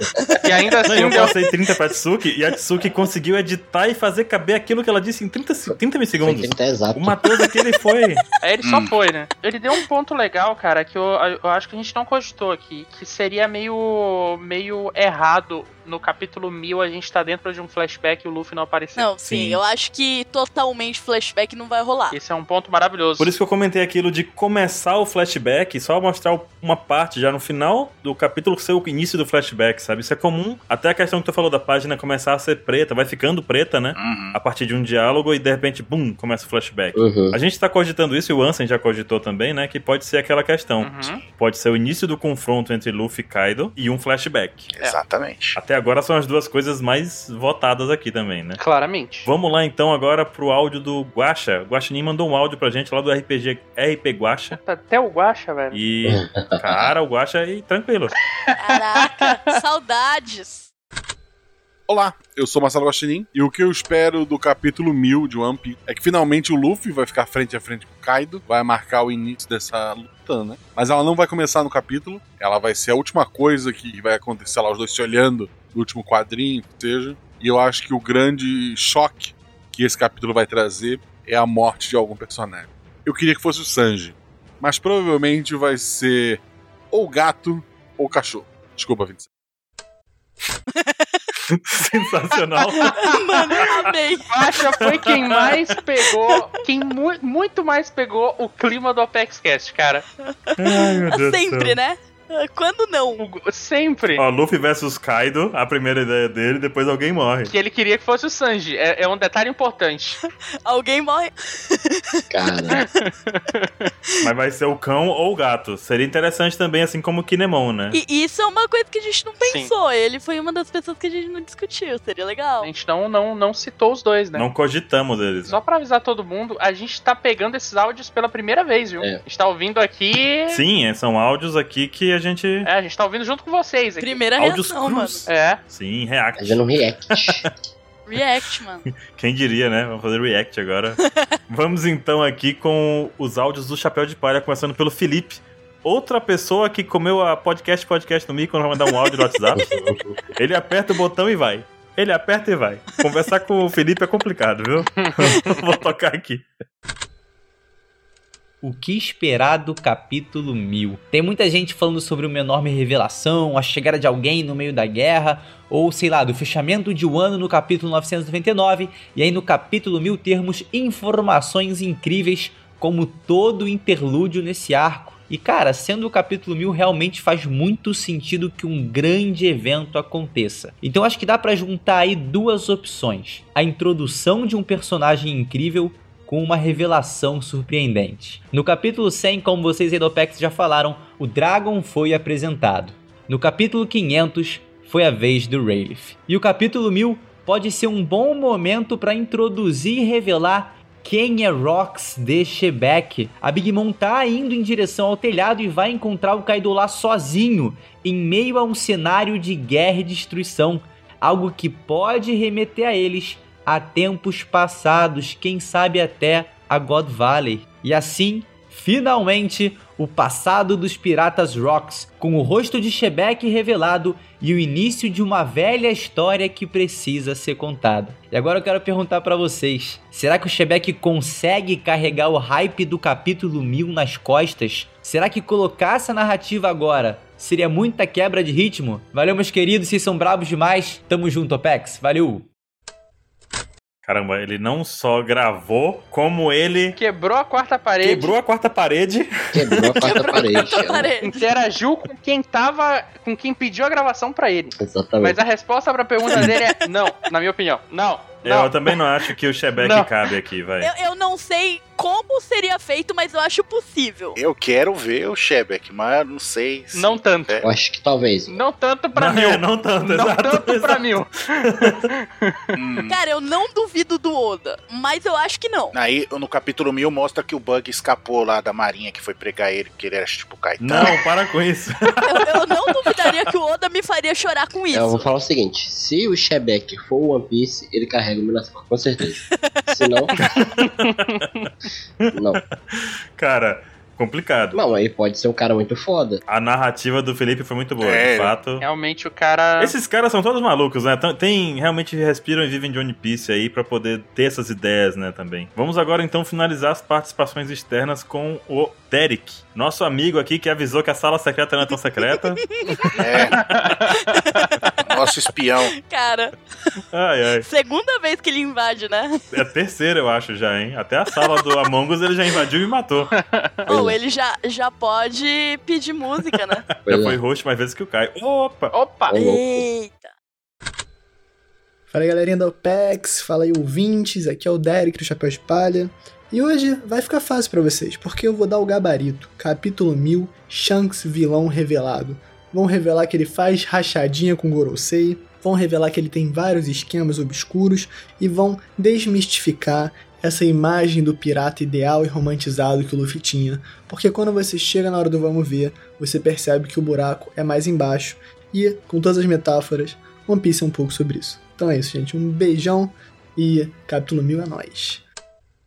Nossa, eu acho que essa foi. Ou ele fez pensando em você. É O hein? Baruque tá. Gostou. Essa é de longe a, a- a- Quando eu falei que alguém tinha que ter coragem e vir com uma teoria louca aqui. Não era assim, né? O Baruque pediu, Não, tá aí. é assim. Tá aí. Essa aí é uma, Tá aí. é uma teoria maravilhosa, cara. Apesar de que eu acho que é impossível de acontecer. Mas eu acho. Ela, ela é ótima. Chu- Chutou o balde. Chutou Sim. o balde. Cara, eu já falei disso, já. É porque assim, pra quem não sabe, tem uns anos já Hum. em que eu revezo entre gostar do Shanks e não gostar do Shanks. Não, não. Você reveza entre fingir que gosta e só não gostar mesmo. Exatamente. Não, um Então, ó, a missão desse revezamento é um jeito de que eu veja os pontos positivos e negativos do personagem. uhum. Uhum. Então todo ano eu tenho o trabalho de defender e atacar o Shanks, revezando entre essas Uhum. funções, entendeu? É, esse ano Aham. você tá atacando ele. Esse ano eu acho que o Shanks é um merda e eu concordo muito com o Derek. É isso. Ó, aí. considerando que o Mil vai lançar em 2021, Ano que vem, você vai ter que falar bem por isso. Agora É, eu Caraca, tô eu tô torcendo. ferrado, né? É tão divertido falar mal do Shanks. As pessoas ficam nervosas, todo mundo sobe a pressão. Vixe, Shanks é o queridinho. É, eu acho que é mais fácil do que falar bem do. Quem foi que você tava falando bem da última vez? Foi do Jack. Jack. Nossa, foi difícil, viu? acho que é mais fácil falar bem do Shane. Foi difícil. Eu tive que ler 20 capítulos pra isso. Bom, Shanks vilão, o que, que vocês acham disso? isso sim ia ser mind blow nível cósmico. Nossa, isso ia ser totalmente mind blow. Eu, eu acho que entra naquela. Eu acho que isso não seria o capítulo inteiro, né? Porque tem aquela que eu acho que tem que ter um foco no Luffy e tal. Mas, cara, eu, eu, eu Cara, pagaria uma cerveja pro Derek se ele acertar, porque foi longe. Não, só quem causou a doença do Roger foi o Shanks. Tanta Nossa é coisa. senhora. Ele Ah, tá. Não, e envenenou. aproveitando isso daí que tem e- e dos nossos outros amigos que mandaram áudio, que tem que aparecer o Luffy no capítulo, ia ter essa revelação lá, o Shanks Evil, eu tô embarcando na ideia. sim. O Shanks Evil, Bora, bora, bora, eu o gostei. Shanks Evil é ele fazendo a rachadinha com, com o Gorosei. Nossa, eu achei que ele fosse dizer, não, porque tem uma, uma loja de chocolate e a Maqui não recebe cheques. Eu falei, nossa, calma lá, Derek. então, aí ele macumunado com o Kurosei e tudo, e aí mostra que revela que ele é evil, aí tem essa aí, caramba, o Roger morreu porque ele tava envenenando o Roger todos esses anos, e então ele é filho da puta, ele tava querendo fazer o Luffy seguir os passos dele para poder ele ter tipo um pupilo evil também, e bababá, aí, não, aí corta a cena, né, essa, essa aí explodir a cabeça, e o Luffy encarando o Kaido, né, e acaba o capítulo, assim, é, tipo, o Luffy, é, e o narrador ainda falando assim, mal, é, mal sabe ele, sei lá, alguma coisa assim, tipo que o, né. Olha, eu só, eu só discordo um pouquinho dessa teoria, porque eu acho que pode ser, pode ser o Shanks, não pode ser totalmente bonzinho, ele pode ser um cara que tá ali na escala cinza, sabe? Ele é um cara que uhum. faz as coisas. Sim. Mas ele não é totalmente evil porque ele morreu de chorar quando o Roger morreu. Lágrimas de crocodilo é o nome disso. Recurso narrativo. Kinemon, o Kanjuro, chorou pro Oden. Mas não só isso. é. Não, eu tô zoando. Eu não acredito nisso. Mas o Kanjuro era um ator. É. Shanks era da raça dos atores também, de acordo com o Vince. ele não tinha obrigação de chorar ali. E ele já fez muitas atitudes assim, que se ele fosse um cara evil, ele não faria, porque. Não, sim, eu, eu não acho que seja, mas, tipo, se for, mas se for, vai ser um negócio realmente surpreendente. Cara, é que assim, a gente só queria uma teoria louca pra vir. Eu acho que ele é tão ruim, ele é tão merda que nem pra isso ele serve. Mas eu realmente acredito que na escala cinza ele tem que estar. Tá, porque Sim. não adianta ser um cara totalmente bonzinho. Ele tem que fazer umas merda porque o Luffy tem que lutar com ele. Sim. E qual seria um, um motivo, sabe? Não sei. E, isso é verdade. Então, pra mim, ele não pode ser tão bonzinho quanto ele aparenta ser. Caso mostre o lado podre dele no Milk, isso é da hora. Eu, eu concordo em parte, sabe? Mas eu não acho que ele tem que ser de todo mal. Mas eu acho que o que seria, para mim, seria um final perfeito pro capítulo 1000. O Shanks está tem algum desenvolvimento nas duas últimas páginas, sei lá, dele tá exigindo alguma coisa dos Gorosei. Tipo, ele precisa, sei lá, ele quer ajuda da marinha para derrotar o Baba Negra ou qualquer loucura assim. Sim. E aí eles meio que negando, eles meio que tipo, sei lá, não, a gente não pode fazer isso. E aí o Shanks fala tipo, vocês me devem essa, porque quem envenenou Rei dos Piratas fui eu. E aí, tipo, termina nisso, sabe? Nessa frase. Caramba, aí é chocante, hein, cara? Quem entregou de bandeja o Rei dos Piratas para você fui eu. Tam, acaba o capítulo. É, foi o Roger que se entregou. Uh. Ia ser foda, ia ser foda. Mas eu acho que não tem a mínima chance. Eu que hipnotizei o Roger pra ele se entregar. Tipo, é. sacanagem. Mas que chantagem tá emocional, né? Eu acho, que não, eu acho que não tem nenhuma chance. Não, poderia ser como o Caio disse, pra falar assim, tipo. Assim, isso é muito novela, isso é muito novela mexicana. Eu também acho que não tem chance. Sim. Poderia chegar o Gorosei e falar assim, viu? Você tem que pegar pegar esse cara aqui pra gente. Aí mostrar o cartaz e é o Luffy. Aí começar o embate. Mas tem uma chance aí. Se ele. Se o, se o Roger descobriu a doença e o Shanks entrou em contato com os Gorosei. Tipo, entrou em contato com a galera da marinha e ele começou uma ideia de envenenar o Roger, sendo que ele nunca envenenou. O Roger estava realmente doente. Mas ele tem essa carta para usar contra o Gorosei, sabe? Tu já tá passando pano para ele agora já. A gente tá indo muito longe. Não, não, não. Eu tô, eu tô, eu tô tentando justificar essa teoria. Derek, você tá feliz? Gente, eu, gente o, o Sanji era um pirralho, ele não ia ter o Shanks. essa percepção política. O Shanks era um pirralho, ele não ia ter essa percepção política. Pode ser algum, algum dever, alguma coisa de agora. É, mas se o, mas se foi por vontade. Sim, mas se foi por vontade do próprio Roger, ele estaria cumprindo a missão. Cara, olha só, chega. Chega. Felipe né? manda um áudio pra gente. Todo é, narrativo, todo explicativo. Aí o Derek vem Shanks vilão e a gente tá discutindo é isso até agora. Mano, o Derek deve estar tá muito feliz ouvindo isso. É, a gente caiu no bait desse safado, né? O Derek é muito desgraçado, cara, sinceramente, porque. É um bait muito safado, velho.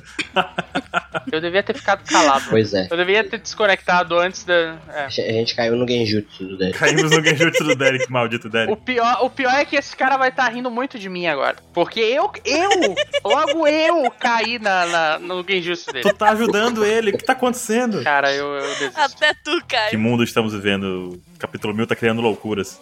Terminando aqui as teorias, então, juntando as nossas aqui da OPEX com os amigos aqui que participaram. E a gente vê que muitos estão seguros no Luffy enfrentando o Kaido, coisas fora de Wano, e temos aí a pontinha também do Vegapunk e Shebeck. Sim. E Shanks vilão. Acho que cobrimos todas as possibilidades. Eu acho, né? Porque quando chegar no capítulo 1000, Oda vai vir. Ah, outra coisa que a gente não pensou, que a gente não falou. Arlong Cyborg, fi, tá? É confirmado.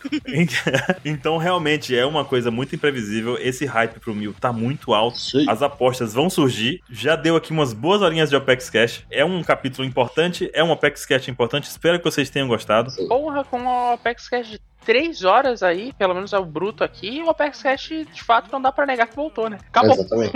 Agora Cara, sim, tá né? totalmente Apex Cash isso tá daqui. Caramba. E considerando que esse é a parte 2, dá pra considerar um de 6 horas quase. É isso É, é- é o equivalente a um pauta secreta junto com os nossos amigos. É um, é um pauta contaciano, Felipe. Essa, essa é essa piada que precisava pra fechar. Esse é o encerramento. Tchau, gente. Que 2021 seja melhor que 2020. E fiquem bem. Tchau, tchau. E é isso, né, pessoas? Então, até mais, até 2021. Feliz Natal, feliz Ano Novo. Feliz ano novo, boa virada de ano. É isso aí. Feliz Natal, feliz Ano Novo, boas festas, usem máscaras e falou! Um excelente dia 25, porque você, eu sei que você tá esperando o dia 25. Tá bem, tá bem, é isso aí. Até mais, gente. Até mais, gente. Tchau. Como um panetone.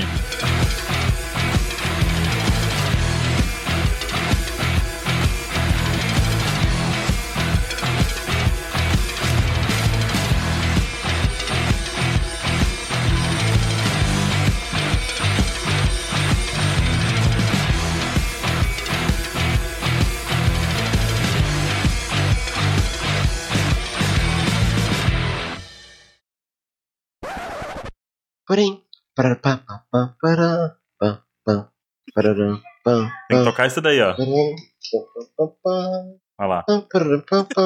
Cara, tem que tocar essa versão. Deixa ele, deixa ele. Deixa ele, deixa ele. Que só tô fazendo. Baruque, por favor, use isso. Não, eu tô usando isso como Pós-crédito, uma, né? Para, pa, pa, pa. uma, uma base pro, pro editor se guiar. Acho justo. Ele vai se guiar na sua, na sua musiquinha. O Dylan do futuro vai estar me dando uma. querer me dar uma surra uma hora dessa. Brasil do futuro. Que já gravaram aqui com a gente pra que mandassem. Caiu o Craig. Ah, meu Deus. Só hoje, cara. Só hoje. É, foi por nome de Krieg e agora aceita as consequências. Ai, meu Deus. Volta, capeta.